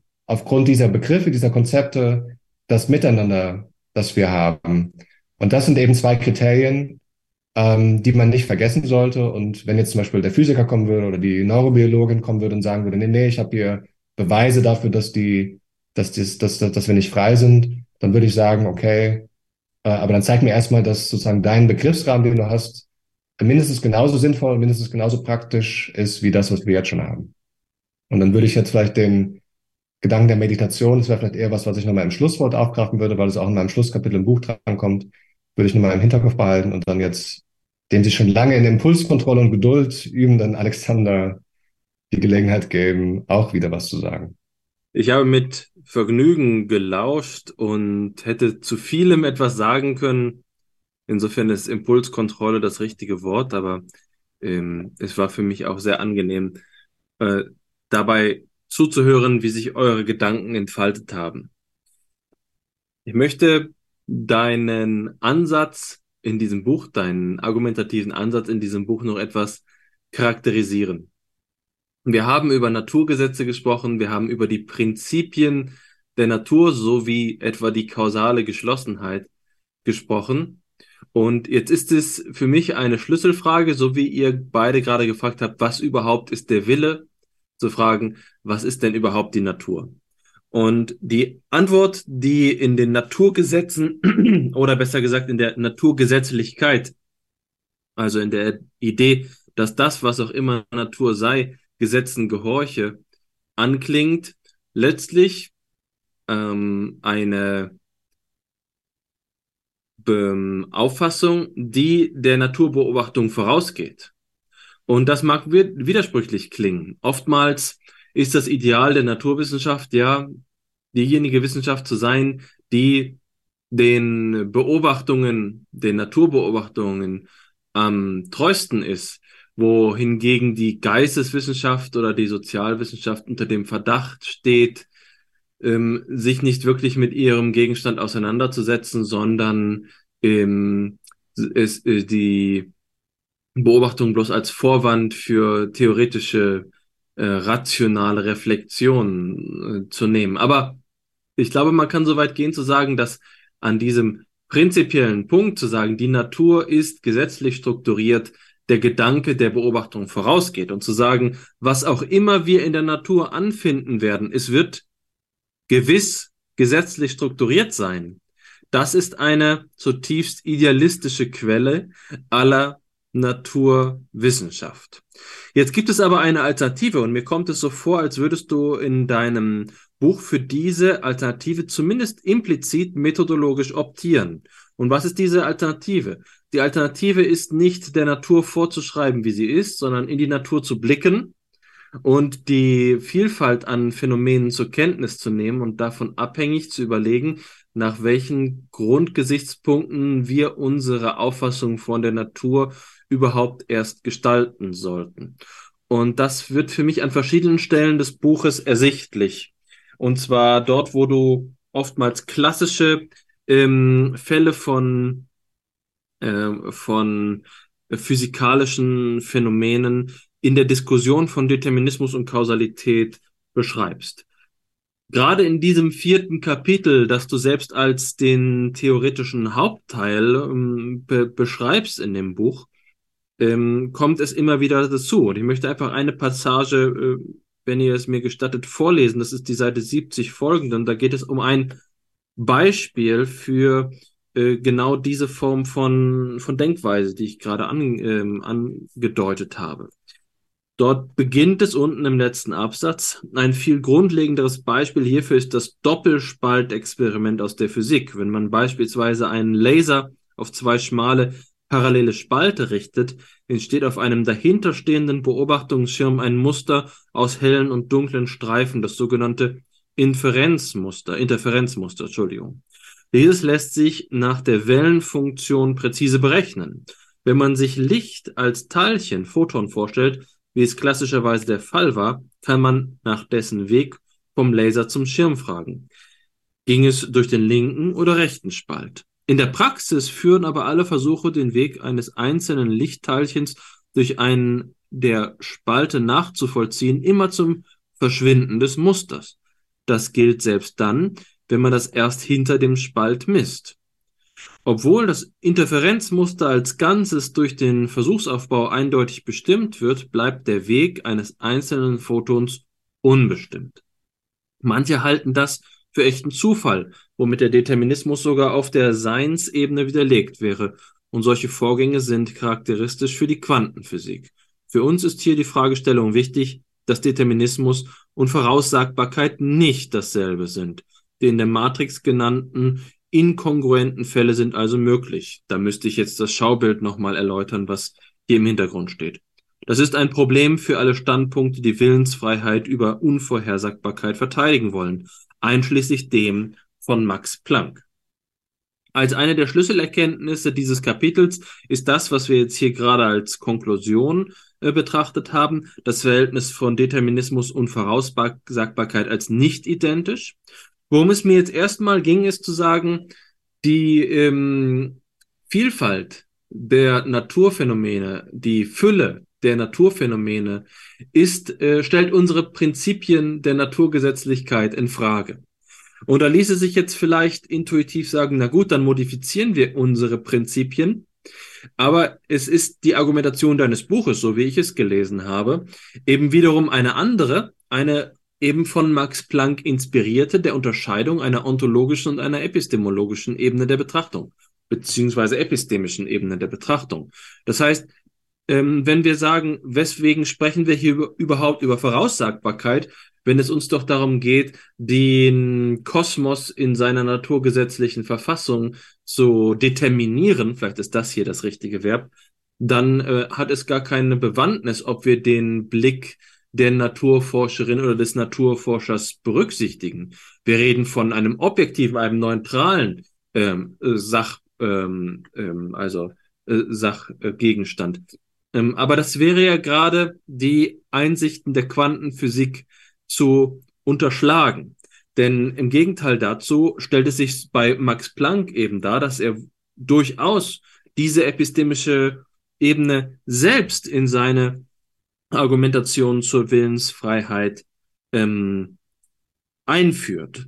Und äh, deswegen möchte ich noch eine Passage aus deinem Buch vorlesen.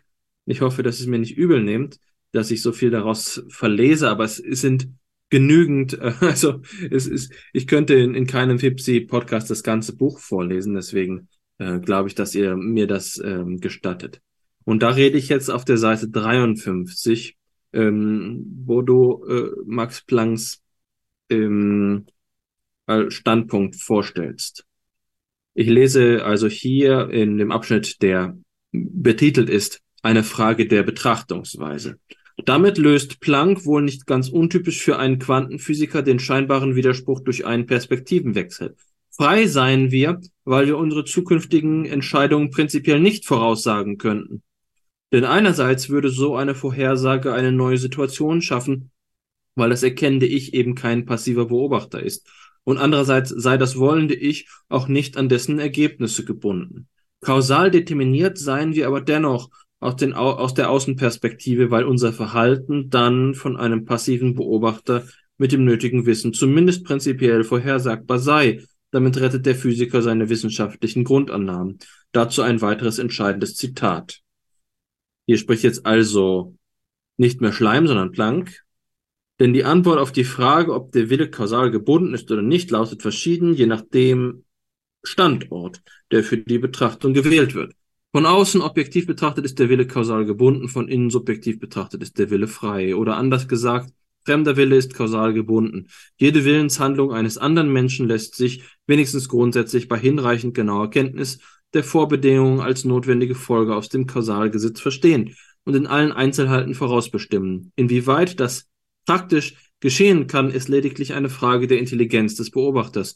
Der eigene Wille dagegen ist nur für vergangene Handlungen kausal verständlich für zukünftige Handlungen ist er frei. Eine eigene zukünftige Willenshandlung lässt sich unmöglich, auch bei noch so hoch ausgebildeter Intelligenz, rein verstandesmäßig aus dem gegenwärtigen Zustand und den Einflüssen der Umwelt ableiten.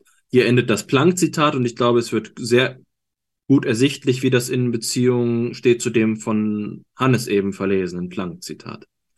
Jetzt geht es in den Schleimschen Worten weiter. Zur Verteidigung seiner Position erinnert Planck daran, dass in der Physik insbesondere auch nach der Relativitätstheorie verschiedene Bezugssysteme nebeneinander existieren können, und zwar gleich korrekt und gleich berechtigt. So kann es, so kann er die Willensfreiheit retten, ohne die kausale Geschlossenheit aufzugeben. Es komme eben auf die richtige Betrachtung an. Dabei sei der subjektiv persönliche Standpunkt eines Individuums berechtigt und sogar unmittelbar gegeben und können neben der objektiven Determiniertheit des Willens aus wissenschaftlicher Sicht bestehen. So viel zu diesem etwas längeren Zitat. Ich habe genau diese beiden Passagen ausgewählt, weil ich auch glaube, dass hm, man nicht überhören sollte, dass in dem erst zuerst vorgelesenen Zitat, aber im Buch äh, später stehenden Zitat eine Planck-Kritik artikuliert wird. Und der Standpunkt, der dabei kritisiert wird, ist gerade eben diese Rettung der wissenschaftlichen, physikalischen Grundannahmen. Ähm, mir scheint es also so zu sein, dass du mit dieser, ich will sie mal äh, mindestens im weitesten Sinne, phänomenologischen Sinne, äh, Arbeitsweise ähm, argumentierend, die Prinzipiensetzung der Physik selbst hinterfragst. Also gewisserweise die Phänomene aus ihrem Gegenstandsbereich, die Natur, das Ausgedehnte, die ähm, Materieverhältnisse, Energieverhältnisse, Elementarteilchenverhältnisse, die sich beobachten lassen, dank der ausgeklügelten Experimente, dass die die ähm, Gestaltung des physikalischen Weltbildes mit herausfordern können und man sie also nicht gewisserweise ähm, in Geiselnahme nehmen sollte, weil man sie immer schon von vornherein als naturwissenschaftliche Phänomene deklariert. Das ist das, was vielleicht jetzt hier meine Projektion auf deinen Text ist. Du musst es gleich selbst kommentieren, ob ich mit meiner Lesart deines Textes auf dem Holzweg bin oder nicht. Aber für mich ist das die methodologische ähm, äh, ein methodologisch sehr reizvoller Gedanke, zu sagen, dass ähm, nur weil die Naturwissenschaft der Physik sich als Naturwissenschaft versteht, sie hier keinen Anspruch auf äh, herrschendes Recht hätte, dass alle Phänomene in ihrem Bereich auch gleich für sie vollständig verständlich seien, sondern dass man ähm, in dem interdisziplinären Blick, den du einnimmst und den eben auch Planck eingenommen hat, weil er sich an die Philosophie äh, gewandt hat, die tieferen Bedeutungsschichten und die ähm, systematischen Herausforderungen für die Einzelwissenschaft erst in den Blick bekommt. Das ist also hier im, jetzt ein bisschen Textexegese gewesen. Ich möchte meinen Wortbeitrag noch mit einem kleinen systematischen ähm, Standpunkt äh, ergänzen, der ich glaube, der, der eben schon deutlich geworden ist, als du, Stefan, äh, die Teile deines Buches unterschieden hast, also ab dem achten Kapitel geht es um Fragen der praktischen Philosophie. Das ganze Thema Willensfreiheit hat diese beiden Komponenten, die ähm, naturphilosophische Bestimmung der Möglichkeit von Freiheit auf der einen Seite und dann die ähm, Erschließung der Wirklichkeit von Freiheit auf der anderen Seite. Das, was ähm, auch einige der Reflexionen von Hannes berührt hat. Ich möchte das jetzt aber nicht so separieren, denn Hannes äh, Pointe war ja genau zu sagen, durch die axiologische Reformulierung des praktisch-philosophischen Willenheits, äh, Willenfreiheitsproblems erreichen wir die theoretische Dimension auch. Also wir können die beiden nicht ähm, scheiden. Wir können sie nicht separieren. Die ähm, ethische Reflexion auf das Problem der Willensfreiheit ist nicht nur ein Appendix der theoretischen Bestimmung von Willensfreiheit, sondern die Bestimmung der Natur ähm, mit Berücksichtigung des Erkenntnissubjekts sowie der, des psychologischen Aufbaus unserer Erfahrung erfordert in einem nachkantischen Zeitalter, dass wir ähm, beide Seiten zusammendenken und nicht nur von der theoretischen Grundbestimmung des Aufbaus des Kosmos übergehen zu Schlussfolgerungen, die wir daraus aus der ähm, äh, in der Moral und Ethik ziehen. Äh, das will ich hier noch ergänzt haben. Ich hoffe, dass ich dir dieses Paket an Kommentaren jetzt einfach so übergeben kann, Stefan, und du damit etwas anfangen kannst, ohne, äh, ohne dass ich sozusagen dir jetzt eine direkte Frage gebe. Aber das mache ich mit Zuversicht. Ja, vielen Dank. Und ich sehe, äh, das ist ja euer Podcast. Insofern dürft ihr selbst ja auch die Fragen formulieren, die ihr für relevant und wichtig äh, haltet. Äh, ich sehe also, dass diese, ich sag mal, auch wissenschaftstheoretische Sicht äh, euch interessiert und äh, diese Fragen euch interessieren und äh, will dann natürlich gerne darauf antworten, aber eben auch unter dem äh, oder mit der mit der Klammer zu dem Folgenden, was ich jetzt sagen werde, dass äh, ich mich halt vor allen Dingen mit Psychologie und Neurobiologie auskenne und jetzt kein großer Wissenschaftsphilosoph der Physik bin. Also das bin ich sicherlich nicht. Und da zitiere ich halt einige, Wütrich zum Beispiel in, in Genf, hat äh, eine Forschungsgruppe zu der, äh, die zurzeit eben forscht, auch mit zusammen zum Beispiel mit diesem Teilchenbeschleuniger in Genf, äh, was eben diese neuen äh, Erkenntnisse der, der heutigen Physik äh, bedeuten und, und auch erkenntnistheoretisch und so weiter und so fort. Also da gibt's äh, andere. Ähm, aber ich will durchaus gerne die Gedanken, die ich habe, ähm, und ich habe ja das Buch geschrieben und mich im Kapitel auch, Kapitel 4 vor allen Dingen, damit auseinandergesetzt, äh, Antwort geben, was ich eben, was mein äh, Eindruck ist. Und ähm, am Anfang deines letzten Statements hast du nochmal den Begriff auch des Naturgesetzes angesprochen. Und ich persönlich, und ich glaube zwar, dass das eine Minderheitsmeinung ist in der Wissenschaftstheorie, aber ich bin nicht der Einzige, äh, halte diesen Begriff des Naturgesetzes für ein bisschen verwirrend, weil Gesetze sind eigentlich ja das, was wir setzen. Also Gesetz kommt wortwörtlich von Setzen, gesetzt. Also es sind eigentlich jetzt menschliche Konstrukte. Äh, und das haben, begegnen wir uns zum Beispiel im, im Straßenverkehr, dass irgendwo ein Stoppschild steht und dass es dann ein Straßenverkehrsgesetz gibt, das zum Beispiel dann vorschreibt, wenn sich jemand nicht daran hält, was dann passiert. Und wenn man jetzt diesen Gesetzesbegriff eben auf die Natur anwendet, wo man ja eigentlich denkt, dass sozusagen nicht wir Menschen diese Gesetze setzen, dann kommt die Frage wer setzt denn dann das Naturgesetz? Und ähm, deshalb spreche ich lieber eigentlich von Naturkräften, die wir in Gesetzesform bringen wollen. Und ähm, ja, dann, ich glaube, du hast auch darauf, du hast auch von der, von der Voraussetzung von Naturwissenschaft gesprochen. Und was ich halt, und das ist jetzt auch philosophisch interessant, ähm, also oft wieder gesagt, die Möglichkeit überhaupt von Naturwissenschaft ist sowas wie die Verstehbarkeit von Naturvorgängen. Und da ist natürlich jetzt die Mathematik die Königsdisziplin. Und da muss ich jetzt ein bisschen deletieren, weil ich bin kein, auch kein großer Mathematiker. Aber ich meine doch so viel Mathematik äh, verstanden zu haben, dass äh, die Mathematik solche mächtigen Werkzeuge hat. Wenn ich jetzt mal konkret mir vorstelle, irgendein Versuch, ähm, irgendein Experiment oder meinetwegen auch eine Beobachtung von irgendwelchen Himmelskörpern, was auch immer, Observation oder Experiment, äh, das mir irgendwelche Daten liefert. Dann kann ich diese Daten in irgendeine, irgendwie einzeichnen, in irgendeine, irgendeine Matrix, in irgendeinen zweidimensional, je nachdem, wie viele Variablen ich habe, zum Beispiel mehrdimensionalen Raum. Und dann gibt mir die Mathematik Möglichkeiten an die Hand, das zu verallgemeinern. Und jetzt ist die, meine, meines Wissen oder meine Zusammenfassung nach der Schulmathematik, dass die Mathematik solch mächtige Werkzeuge hat, dass sie mehr oder weniger alle Muster irgendwie formalisieren kann. Und dann ist natürlich aber immer die Frage, wenn ich jetzt aus den gemessenen Daten und heute im Übrigen dann auch noch mit den sogenannten künstlichen Intelligenz, Maschinenlernen-Algorithmen, die dann nochmal noch in n-dimensionalen Räumen, was wir Menschen gar nicht mehr konkret nachvollziehen können, was dann die, Computer für uns nach Algorithmen, die wir selbst programmieren, äh, machen, in n-dimensionalen Raum, Räumen irgendwelche Muster beschreiben, die dann zum Beispiel irgendwelche Unterscheidungen zulassen zwischen, äh, keine Ahnung, jetzt mal ein Beispiel aus der Neurowissenschaft, ob jemand die Wahrheit sagt oder lügt. Solche Versuche gab es zum Beispiel auch in der Neurobiologie. Und ähm, ja, das ist halt so, dass wenn ich jetzt sage, Naturgesetz ist sozusagen das, was wir so beschreiben, dann ist ja eigentlich das ein geistiges Konstrukt. Also es ist ja eine Leistung von uns Menschen, dass wir diese Mathematik entwickeln und anwenden, die uns dann im Endeffekt eine Formel gibt oder eine Gleichung oder ein Algorithmus oder ein, meinetwegen irgendein, irgendein neuronales Netz, das dann trainiert wurde und dann jetzt sich anwenden lässt auf bestimmte Fragestellungen, um äh, damit irgendwelche Entscheidungen treffen zu können. Und das ist natürlich aber immer, immer unter der Voraussetzung, dass die zukünftigen Messungen sich wiederum eigentlich analog zu dem verhalten, was in der Vergangenheit gemessen wurde, weil sonst würde sozusagen dieser, diese, dieses Naturgesetz verletzt, das dort formuliert wurde.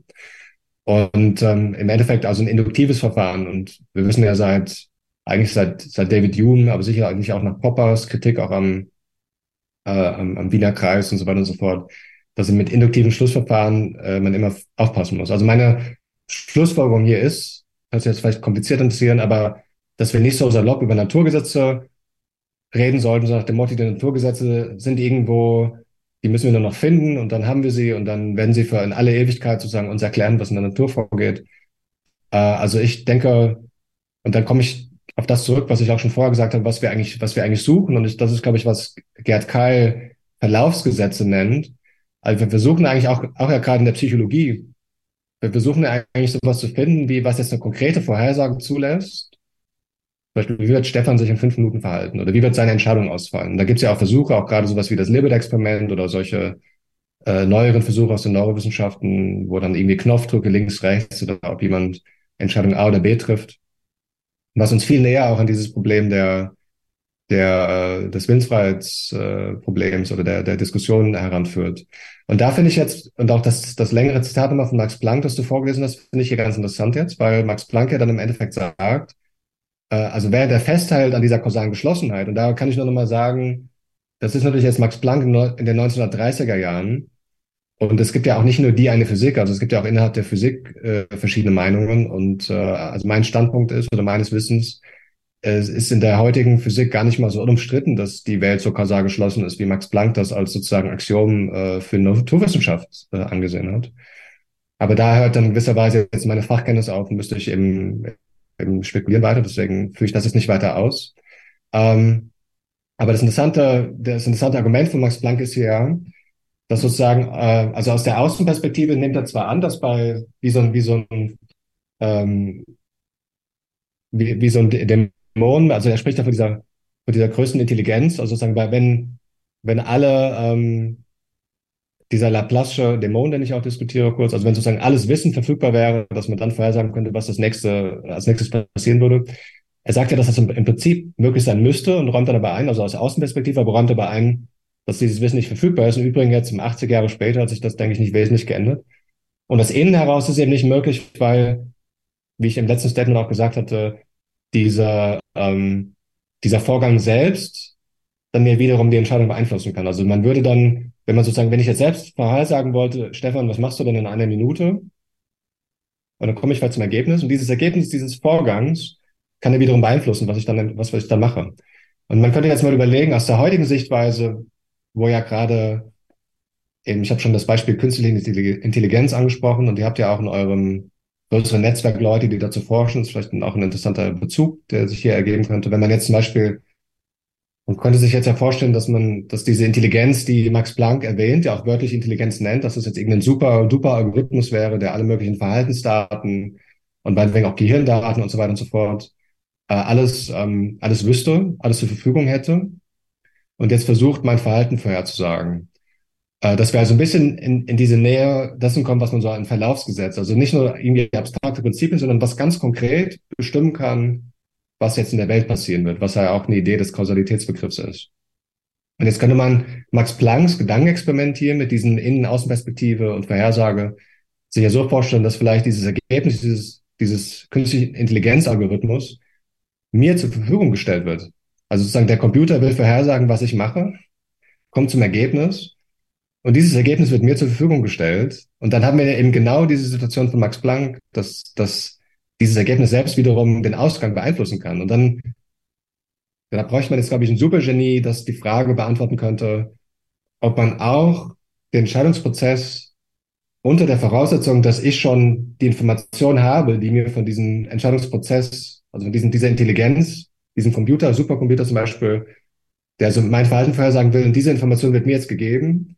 Und ob der Supercomputer dann sozusagen so raffiniert ist, auch vorhersagen zu können, wie ich mich entscheiden werde, wenn mir sein Ergebnis gegeben wird. Und dann kann man das sozusagen, man kann jetzt in den infiniten Regress gelangen, kann sagen, dann sagt der Computer sozusagen auf der ersten Ebene, was meine Entscheidung ist. Das Ergebnis der ersten Ebene wird mir zur Verfügung gestellt. Ich kann also meine Entscheidung jetzt treffen unter diesen, dieser Information, die mir vorher gar nicht zur Verfügung stand. Jetzt kann der Computer vielleicht vorhersagen, okay, auf der zweiten Ebene, Stefan mit diesem Wissen wird sich jetzt so entscheiden.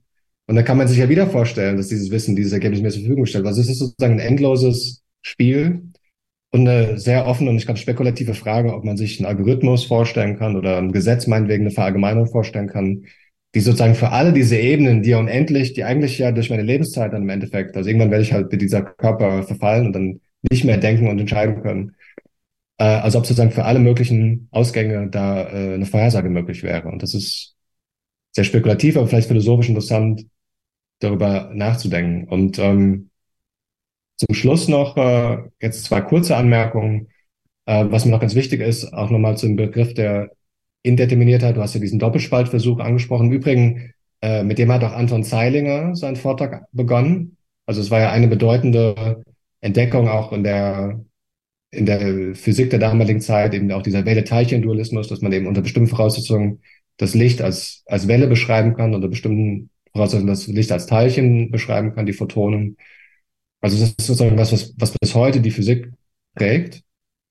Und ähm, da ist eben, ich hatte ja vorher schon mal gesagt, ähm, dass also gar nicht, gar nicht klar ist, ob die Welt wirklich determiniert ist und wahrscheinlich ist es unentscheidbar.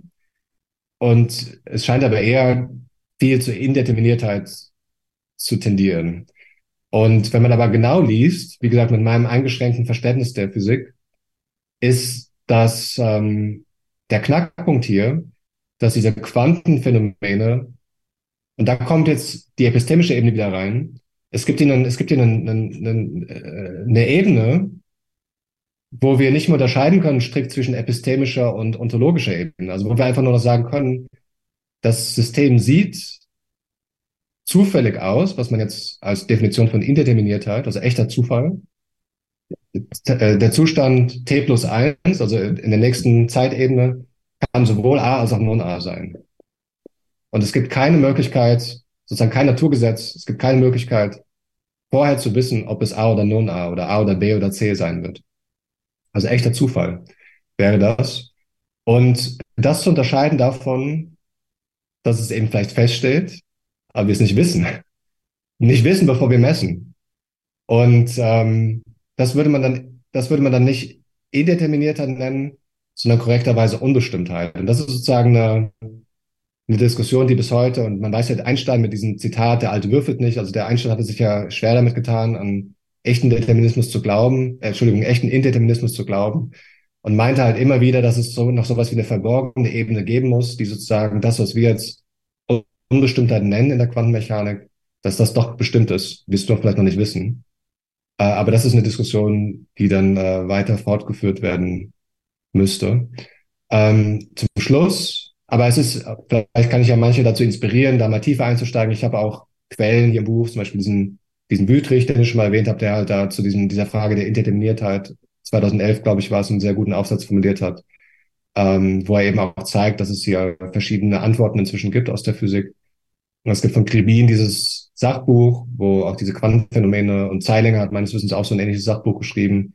Und sein Vortrag hieß ja irgendwie auch äh, Alice's Wunder, Quantenwunder, Wunderwelt. Also war auch, glaube ich, der, der Titel seiner Nobelpreisrede, also der ja auch versucht, diese, diese eigentlich unvorstellbaren äh, Ereignisse in der Quanten, auf der Quantenebene irgendwie verstehbar zu machen. Also hier kann man weiterlesen.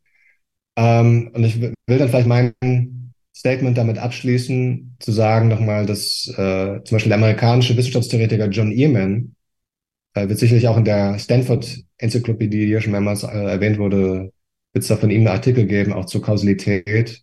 Also ist meines Wissens in der heutigen Philosophie äh, einer der Philosophen, wenn nicht sogar der Philosoph, der sich am intensivsten mit dem Kausalitätsbegriff auseinandergesetzt hat.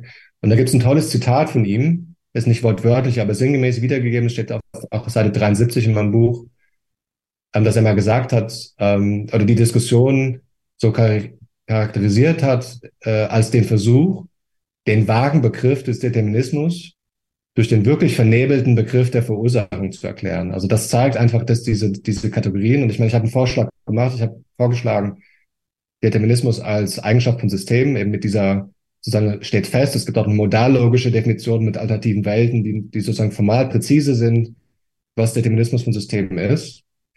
Ähm, und Kausalität als, als Begriff dafür, was wirklich in der Welt passiert. Aber ja, es ist halt, ist halt eben eine voranschreitende Diskussion in der Philosophie, die nicht komplett ähm, abgeschlossen ist. Und deshalb ist ja mein Plädoyer, sozusagen nicht diese Diskussion immer weiterzuführen, wenn wir über Willensfreiheit reden oder über Freiheit von Entscheidungen, was mir, was eine liebere oder eine passendere Formulierung für mich wäre, ähm, dass wir sozusagen diese, diese epistemologische, wissenschaftstheoretische Diskussion, die natürlich berechtigt ist in der Wissenschaftstheorie und in der, meinetwegen auch in der Naturwissenschaft, dass wir die dann vielleicht ein bisschen getrennt davon sehen, äh, von auch diesem praktischen Teil ähm, des Freiheitsproblems, das uns im eigenen Leben auch sehr viel stärker betrifft. Ja, vielen Dank für den Rundumschlag. Jetzt hat, hatte ja ich die Gelegenheit, hier meine Steuerungsfähigkeit unter Beweis zu stellen und Impulskontrolle sozusagen zu üben. So ist das, wenn wir hier eben äh, versuchen, die Redezeit sozusagen aufzuteilen als, als Hosts. in unserer Funktion, wie du ja auch gesagt hast, Stefan, als diejenigen, die den Podcast eben äh, durchführen. Da ergibt sich das äh, wie von selbst, dass man eben auch mal eine Zeit lang warten muss.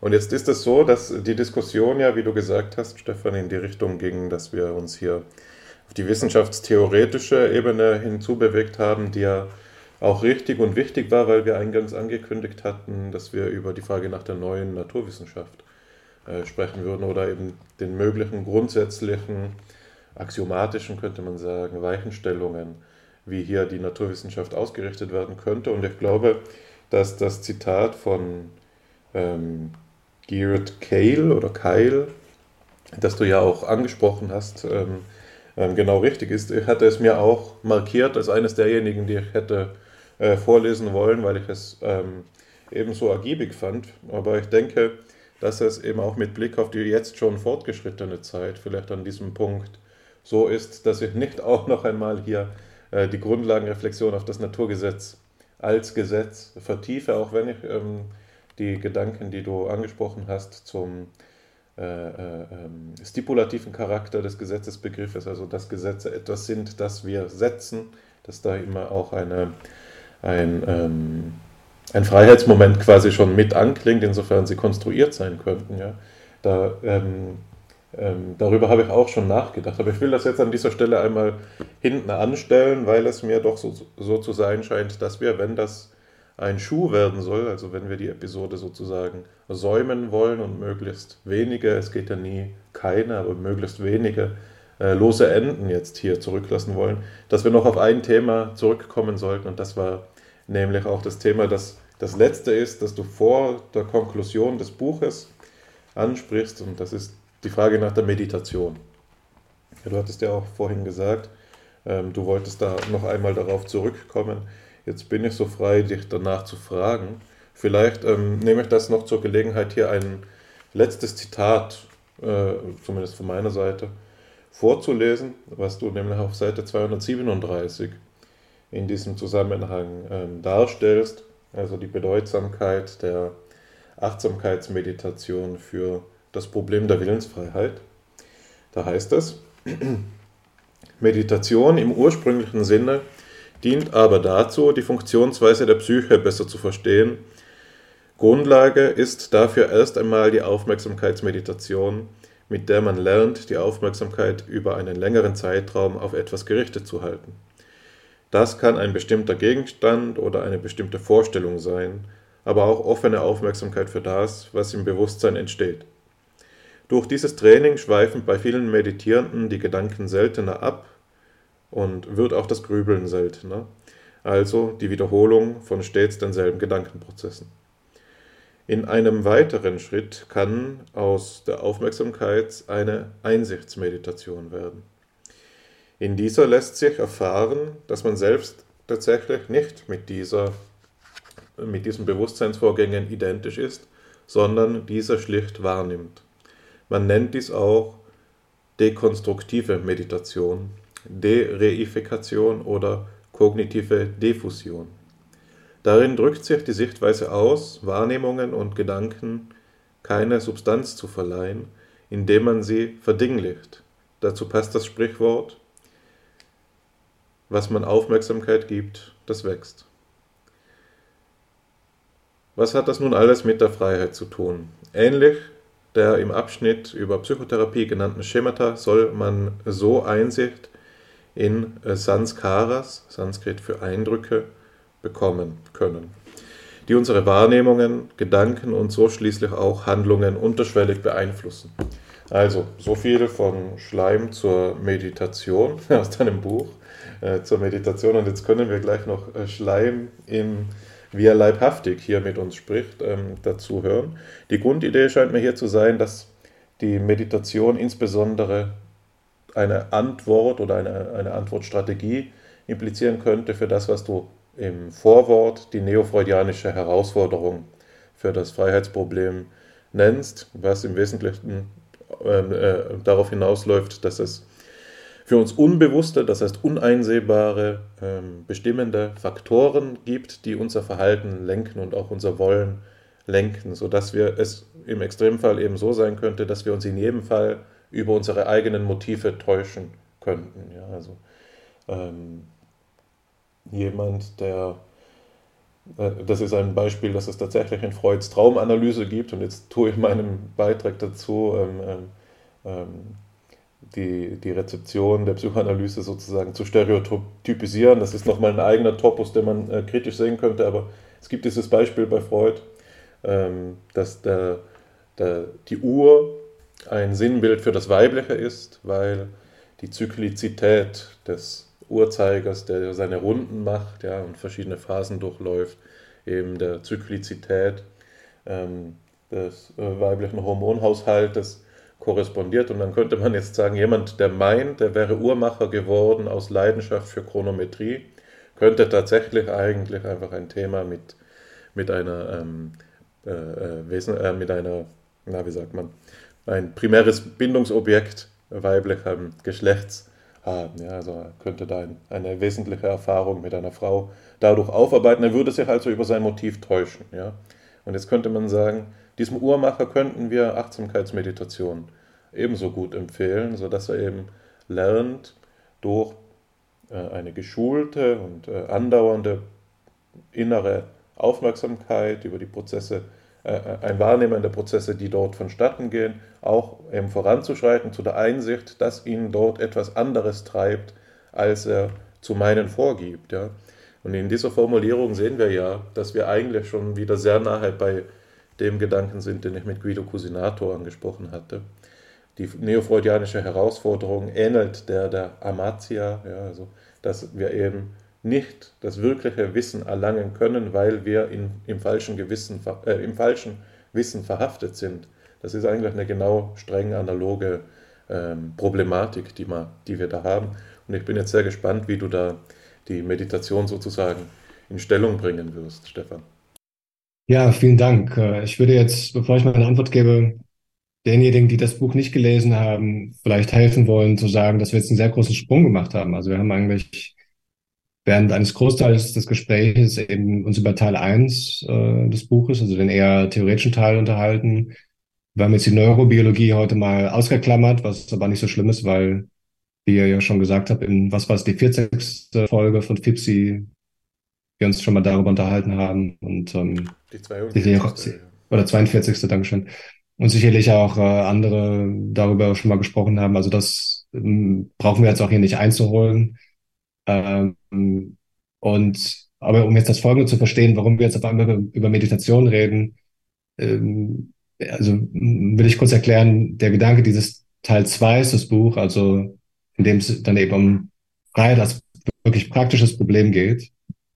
Ähm, das eben sozusagen die Schlussfolgerung des ersten Teiles, die ich auch versucht habe hier zu formulieren, war eben, dass diese, diese Diskussion, wie gesagt, über Determinismus, Indeterminismus, was sind Naturgesetze, Kausalität, ja, irgendwann, irgendwann ist auch mal gut, würde ich sagen. Ne? Also wenn man, es ist natürlich für die Philosophie kein befriedigendes Ergebnis zu sagen, es ist unlösbar, aber ich sag mal so, man kann auch irgendwie mal sagen, nach Jahrzehnten oder vielleicht sogar Jahrhunderten der Diskussion hat man jetzt gewisse sinnvolle Ergebnisse der Diskussion und es bleibt vielleicht ein gewisser Teil im Unklaren und ein Teil ist irgendwie auch empirisch und dann ist jetzt mal gut damit. Und das dann, das dann halt eben mein Fokus ist, was, was, was legt denn, was bestimmt denn die konkreten Entscheidungen, die wir so treffen im Leben? Und dann ist eben der Versuch im zweiten Teil des Buchs, und der auch sehr viel näher an der Psychologie ist, äh, und die, zum Beispiel die Sozialpsychologie ist ja dadurch bekannt geworden in den letzten Jahrzehnten, fast schon wie in der Mode, äh, also alle möglichen Formen von Biases, also wie wir sozusagen beeinflusst sind, äh, wie wir irgendwie auch Fehlschlüsse tätigen in unseren, unseren Entscheidungen, auch in wirklich alltäglichen Entscheidungen, was wie Ankereffekte, dass man zum Beispiel durch irgendwelche Zahleninformationen, die man bekommt, dann irgendwie einen anderen Preis bezahlt oder irgendetwas anderes beurteilt. Äh, dazu wurde ja ganz viel geforscht. Und jetzt ist eben der Gedanke dieses praktischen Teils zwei. Ähm, wie gehen wir denn damit um? Also wenn wir jetzt, wenn wir jetzt zum Beispiel jetzt wissen, also du hast ja gesagt, die neofreudianische äh, Herausforderung besteht ja nicht mehr so in dieser Diskussion des Determinismus, sondern besteht ja darin, sich zu fragen, wie weit, inwieweit denn die, die die Aspekte, die meine konkrete Entscheidung festlegen, zum Beispiel, ob ich jetzt zusage, mit euch zu dieses Interview zu führen oder nicht, oder ob ich heute Abend ähm, Tätigkeit A oder Tätigkeit B nachgehe, was auch immer, äh, dass äh, eben die, die entscheidende Information oder die entscheidenden Prozesse, die diese, das Ergebnis festlegen, dass die sozusagen nicht bewusst zugänglich sind. Und die gemeinsame Verbindung ist zwischen jetzt sozusagen Sozialpsychologie oder Freud oder an Werbung, man geht in den Supermarkt und dort gibt es überall irgendwelche Einflüsse, die, also der, zum Beispiel der Supermarkt drückt ja eine gewisse Form von Intelligenz aus, die uns dazu bringen will, möglichst viele Produkte zu kaufen, die auch möglichst eine möglichst große Gewinnspanne für denjenigen, der den Supermarkt betreibt, äh, ergeben. Und ähm, wie verhält man sich dazu? Wie verhält man sich zu diesen Aspekten? Und ich meine im Übrigen auch, das sind jetzt vielleicht triviale Beispiele, wenn man sagt Kaufentscheidungen, aber auch irgendwie die großen Fragen des Lebens vielleicht, zum Beispiel auch schon mal für manche, ob man jetzt vielleicht Philosophie oder Psychologie studieren soll oder Neurowissenschaften studieren soll. Oder mache ich nur eine Doktorarbeit oder nicht? Und du hast ja auch diese Sanskaras angesprochen, das ja ein Begriff ist aus der sozusagen buddhistischen Psychologie, aus der indischen Philosophie auch, äh, Yoga-Philosophie auch. Ähm, eben dieser Gedanke, dass eben die Ergebnisse unserer Entscheidungen sehr stark mitgeprägt sind durch frühe Erfahrungen die wir, die wir haben und die in gewisser Weise in uns selbst gespeichert sind, wobei Speichern ist jetzt eine Metapher, weil wir nicht genau konkret wissen, wie das Gedächtnis zum Beispiel funktioniert, aber ähm, und in diesem, in diesem Sinne auch verkörpert ist. Und in diesem Sinne ja auch ich gar nicht bestreite, dass das Gehirn, das Nervensystem ganz zentral ist für all unsere psychischen Vorgänge. Ähm, und das eben jetzt, es ist in gewisser Weise eine Hoffnung, dass, dass ich habe ja in der vorherigen, in meinem vorherigen Redebeitrag schon dafür plädiert, dass man Freiheit nicht so als alles oder nichts sieht, sondern als ein Spektrum, dass wir eben freier werden, desto mehr wissen wir über die ja, Motivation, die Gründe, die Einflüsse auf unsere Entscheidungen zur Verfügung haben. Und das ist ganz schön, dass sich hier eben auch die, die, die, der Kreis schließt, die Brücke bauen lässt zu Max Plancks Gedankenexperiment mit diesem, mit diesem, diesem erkennenden Ich, nennt er das, äh, das sozusagen versucht, vorherzusagen, was es selbst tun wird. Und durch diesen Prozess der Vorhersage wieder eine neue Situation schafft, in der das Ergebnis vielleicht dann wieder anders sein wird. Und insofern, also ich glaube, Max Planck ist, ist vielleicht ein bisschen zu optimistisch damals gewesen, wie weit es uns möglich ist, unser eigenes Verhalten zu verstehen, selbst im Nachhinein, also nachdem die Entscheidung getroffen ist. Aber wenn wir überhaupt, glaube ich, eine Chance haben, dann ist äh, Meditation hier ein Beispiel, Achtsamkeit, eben das sozusagen aus innen heraus. Und ich hoffe, dass auch die Phänomenologie, da gab es ja auch eine, ähm, in, in diesen Frontiers auch eine von euch mitbegleitete, betreute ähm, Initiative und gibt ja auch einige in der Phänomenologie, die so versuchen, so östliche Ansätze und, und, und westliche Phänomenologie miteinander zu verknüpfen, was, glaube ich, noch sehr, sehr fruchtbar sein wird und uns sehr viel sehr auch über uns selbst lehren wird. Ähm, also ein Versuch, einfach durch sozusagen eine, eine tiefere Introspektion, um jetzt vielleicht mal ein anderes Wort zu verwenden, einfach besser zu verstehen zu können, ähm, was einen selbst antreibt, um es jetzt mal so ein bisschen salopp zu sagen. Und ich will es aber nicht ähm, ähm, unerwähnt lassen, dass dieser Ansatz der Meditation, den ich hier nur andeute, und ehrlicherweise, das, das Schlusskapitel ist in gewisser Weise auch so eine Art Vorwort für mein nächstes Buch, in dem ich gerne sehr viel konkreter darüber schreiben würde, was denn in der Praxis, und wirklich diesen ganzen theoretischen Teil größtenteils weglassen und dann praktischer ausformulieren, was denn eigentlich Freiheit in unserem Leben wirklich konkret bedeuten kann und wie wir sie vergrößern können. Und das eben der andere Gedanke daneben ist ähm, Psychotherapie, was ja vielleicht auch für manche Hörerinnen und Hörer, die manche auch äh, vielleicht eine Psychotherapeutin in der Ausbildung machen, äh, auch eine ganz nette Facette sein kann, dass eben ja nicht nur, also Meditation ist ja in gewisser Weise dann eine, Art Beobachtung seiner selbst oder vielleicht auch ein Dialog mit sich selbst mitunter, mit verschiedenen Techniken. Aber das Interessante dieser Psychotherapie-Situation ist ja im Übrigen auch phänomenologisch gar nicht uninteressant, dass es hier so eine Ich-Du-Beziehung gibt.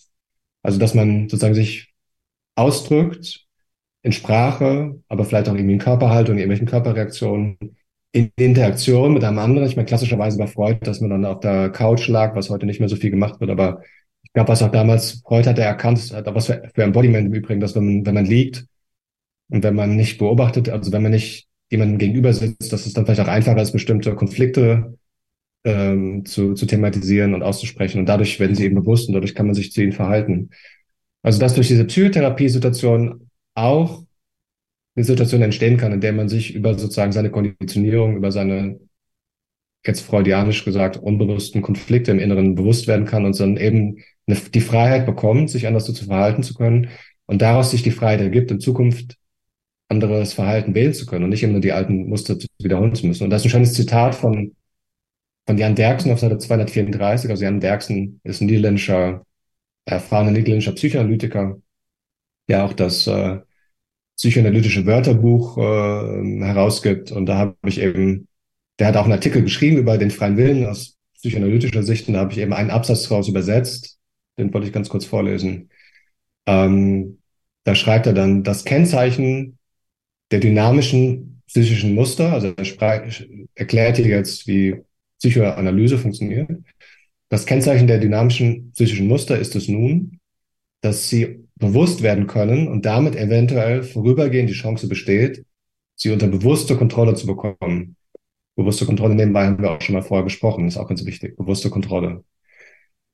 Dazu die Chance zu haben. In dieser Hinsicht jetzt äh, weiter Derksen in dieser Hinsicht kennt die psychoanalytische Behandlung einen emanzipierenden Aspekt.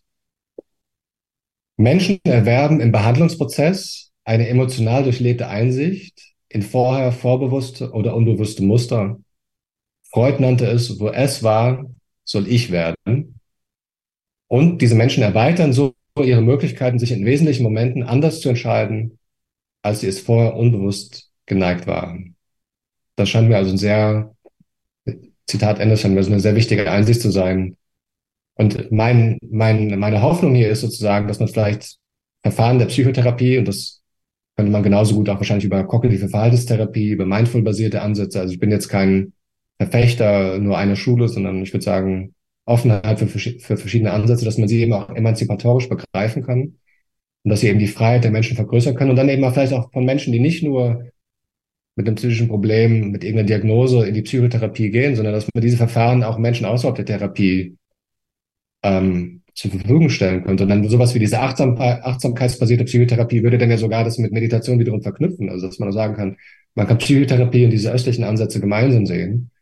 Und eine dritte Möglichkeit, die ich im Buch jetzt, wenn ich jetzt nochmal schreiben würde, würde ich wahrscheinlich noch die Psychedelika noch mit aufnehmen, aber da war ich noch sehr zögerlich, aber da gibt es ja auch heute viele, die sich dafür interessieren. Und da gibt es wiederum einen Zusammenhang, dass manche dann Psychedelika, psychedelische, ähm, bewusstseinsverändernde Mittel äh, mit wiederum mit Psychotherapie oder mit Meditation kombinieren.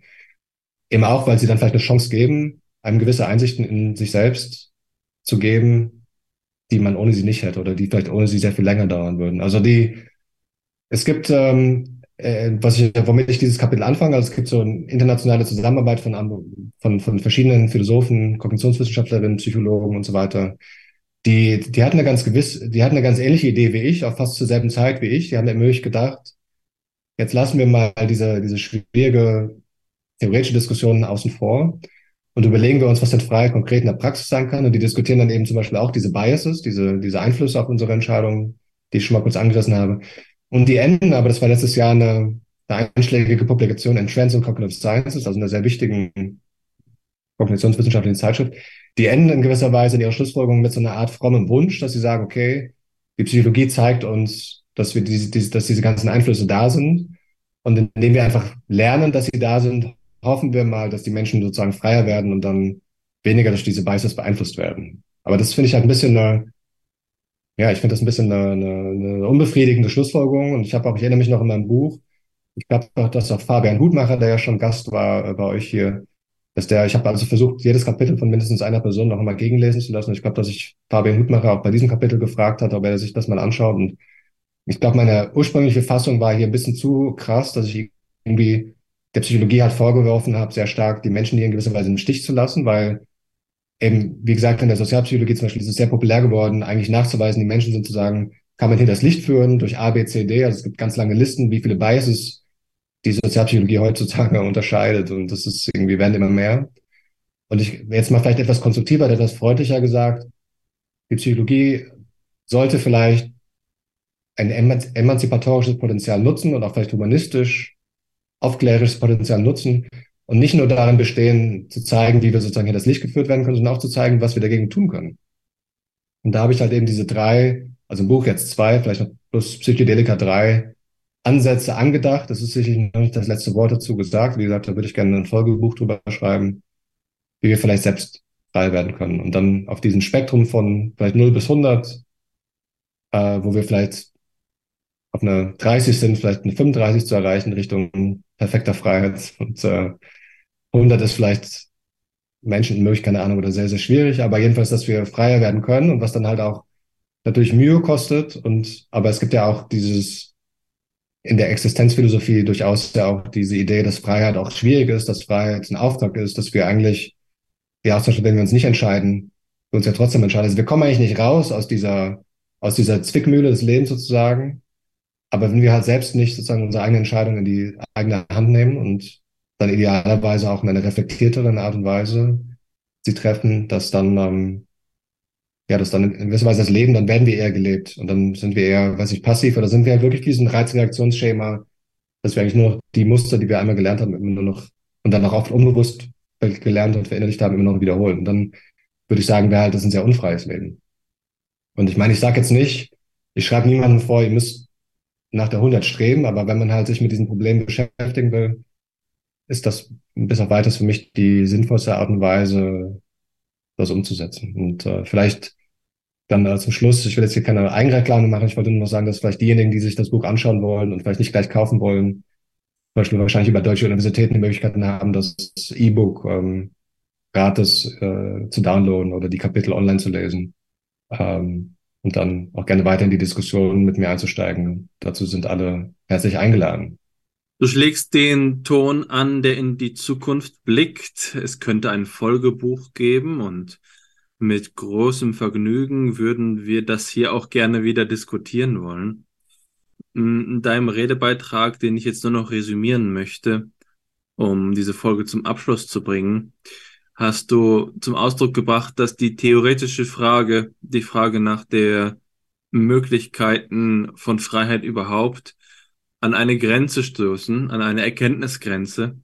Und ich weiß aus deinem Buch und aus auch anderen Kontexten, dass du diese Idee der Welträtsel schätzt und dass der Emil du Bois-Raymond diese Konzeption eben auch ähm, einer Vorsicht gegenüber der Reichweite menschlicher Erkenntnis äh, verteidigt hat, dass es hier eben einen gelungenen Abschluss gibt, gerade in einer seiner Reden zu finden, wenn er darüber spricht, was die Naturwissenschaft eben nicht begreifen kann. Und dafür bewegt, äh, bedient er ein schönes Bild, das ich noch abschließend hier vorlesen möchte.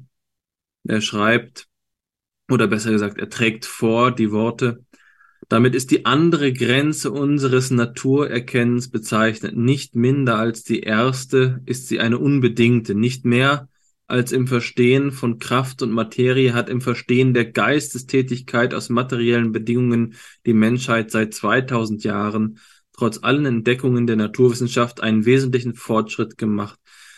Sie, äh, keinen. Sie wird es nie.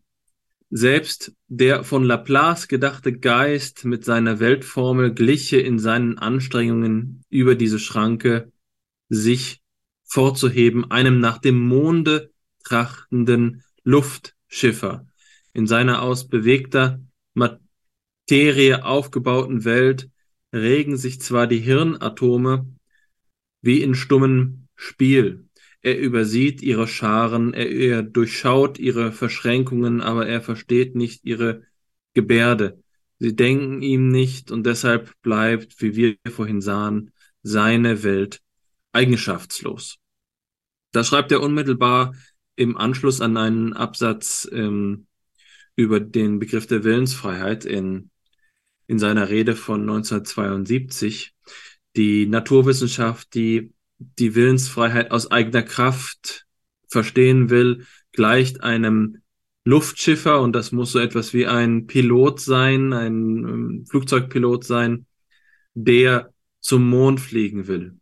Ähm, gleichzeitig ist jetzt mit diesem Bild aus dem späten 19. Jahrhundert verständlich auch schon vorgezeichnet, dass es Wege gibt, hier noch weiter zu fliegen. Ähm, diese Wege erfordern allerdings, das ist äh, eine wichtige Konklusion deines Buches, eben die interdisziplinäre Verschränkung. Die Neuropsychologie haben wir hier ausgespart und dennoch haben wir es über zwei Stunden in der heutigen Sitzung geschafft, in der wir uns mit dem Problem der Willensfreiheit beschäftigt haben. Wir sind insbesondere darauf eingegangen, wie die Quantenphysik sich mit dem Problem auseinandergesetzt hat in einer Zeit, als es noch häufiger der Fall war, dass Wissenschaftlerinnen und Wissenschaftler auch philosophische Gedanken gepflegt haben. Ähm, dabei sind wir auf die Begriffe der kausalen Geschlossenheit, des Determinismus und der Vorhersagbarkeit gekommen, haben den Begriff des Willens grundsätzlich ähm, hinterfragt und sind letztlich auch auf die praktischen Bedeutungen ähm, der Problematik gestoßen. Ein Plädoyer für mehr Freiheit steht am Ende des Podcasts und gleichzeitig ein Bedenken über die Bedeutung der Freiheit, vielleicht über den Höhenschwindel der Freiheit, der ängstigt, so wie es schon Sören Kierkegaard ähm, begriffen hat. Das Problem wird uns weiter be begleiten. Es ist ein Welträtsel. Für Fipsi war es das erste Mal, dass wir uns damit auseinandergesetzt haben und dabei hat uns Stefan Schleim, unser Gast heute, die größte Unterstützung gegeben. Ähm, dafür bedanke ich mich ganz herzlich bei dir, bedanke mich bei unseren Hörerinnen und Hörern für die Aufmerksamkeit und auch bei Hannes für das Gespräch. Bis zum nächsten Mal.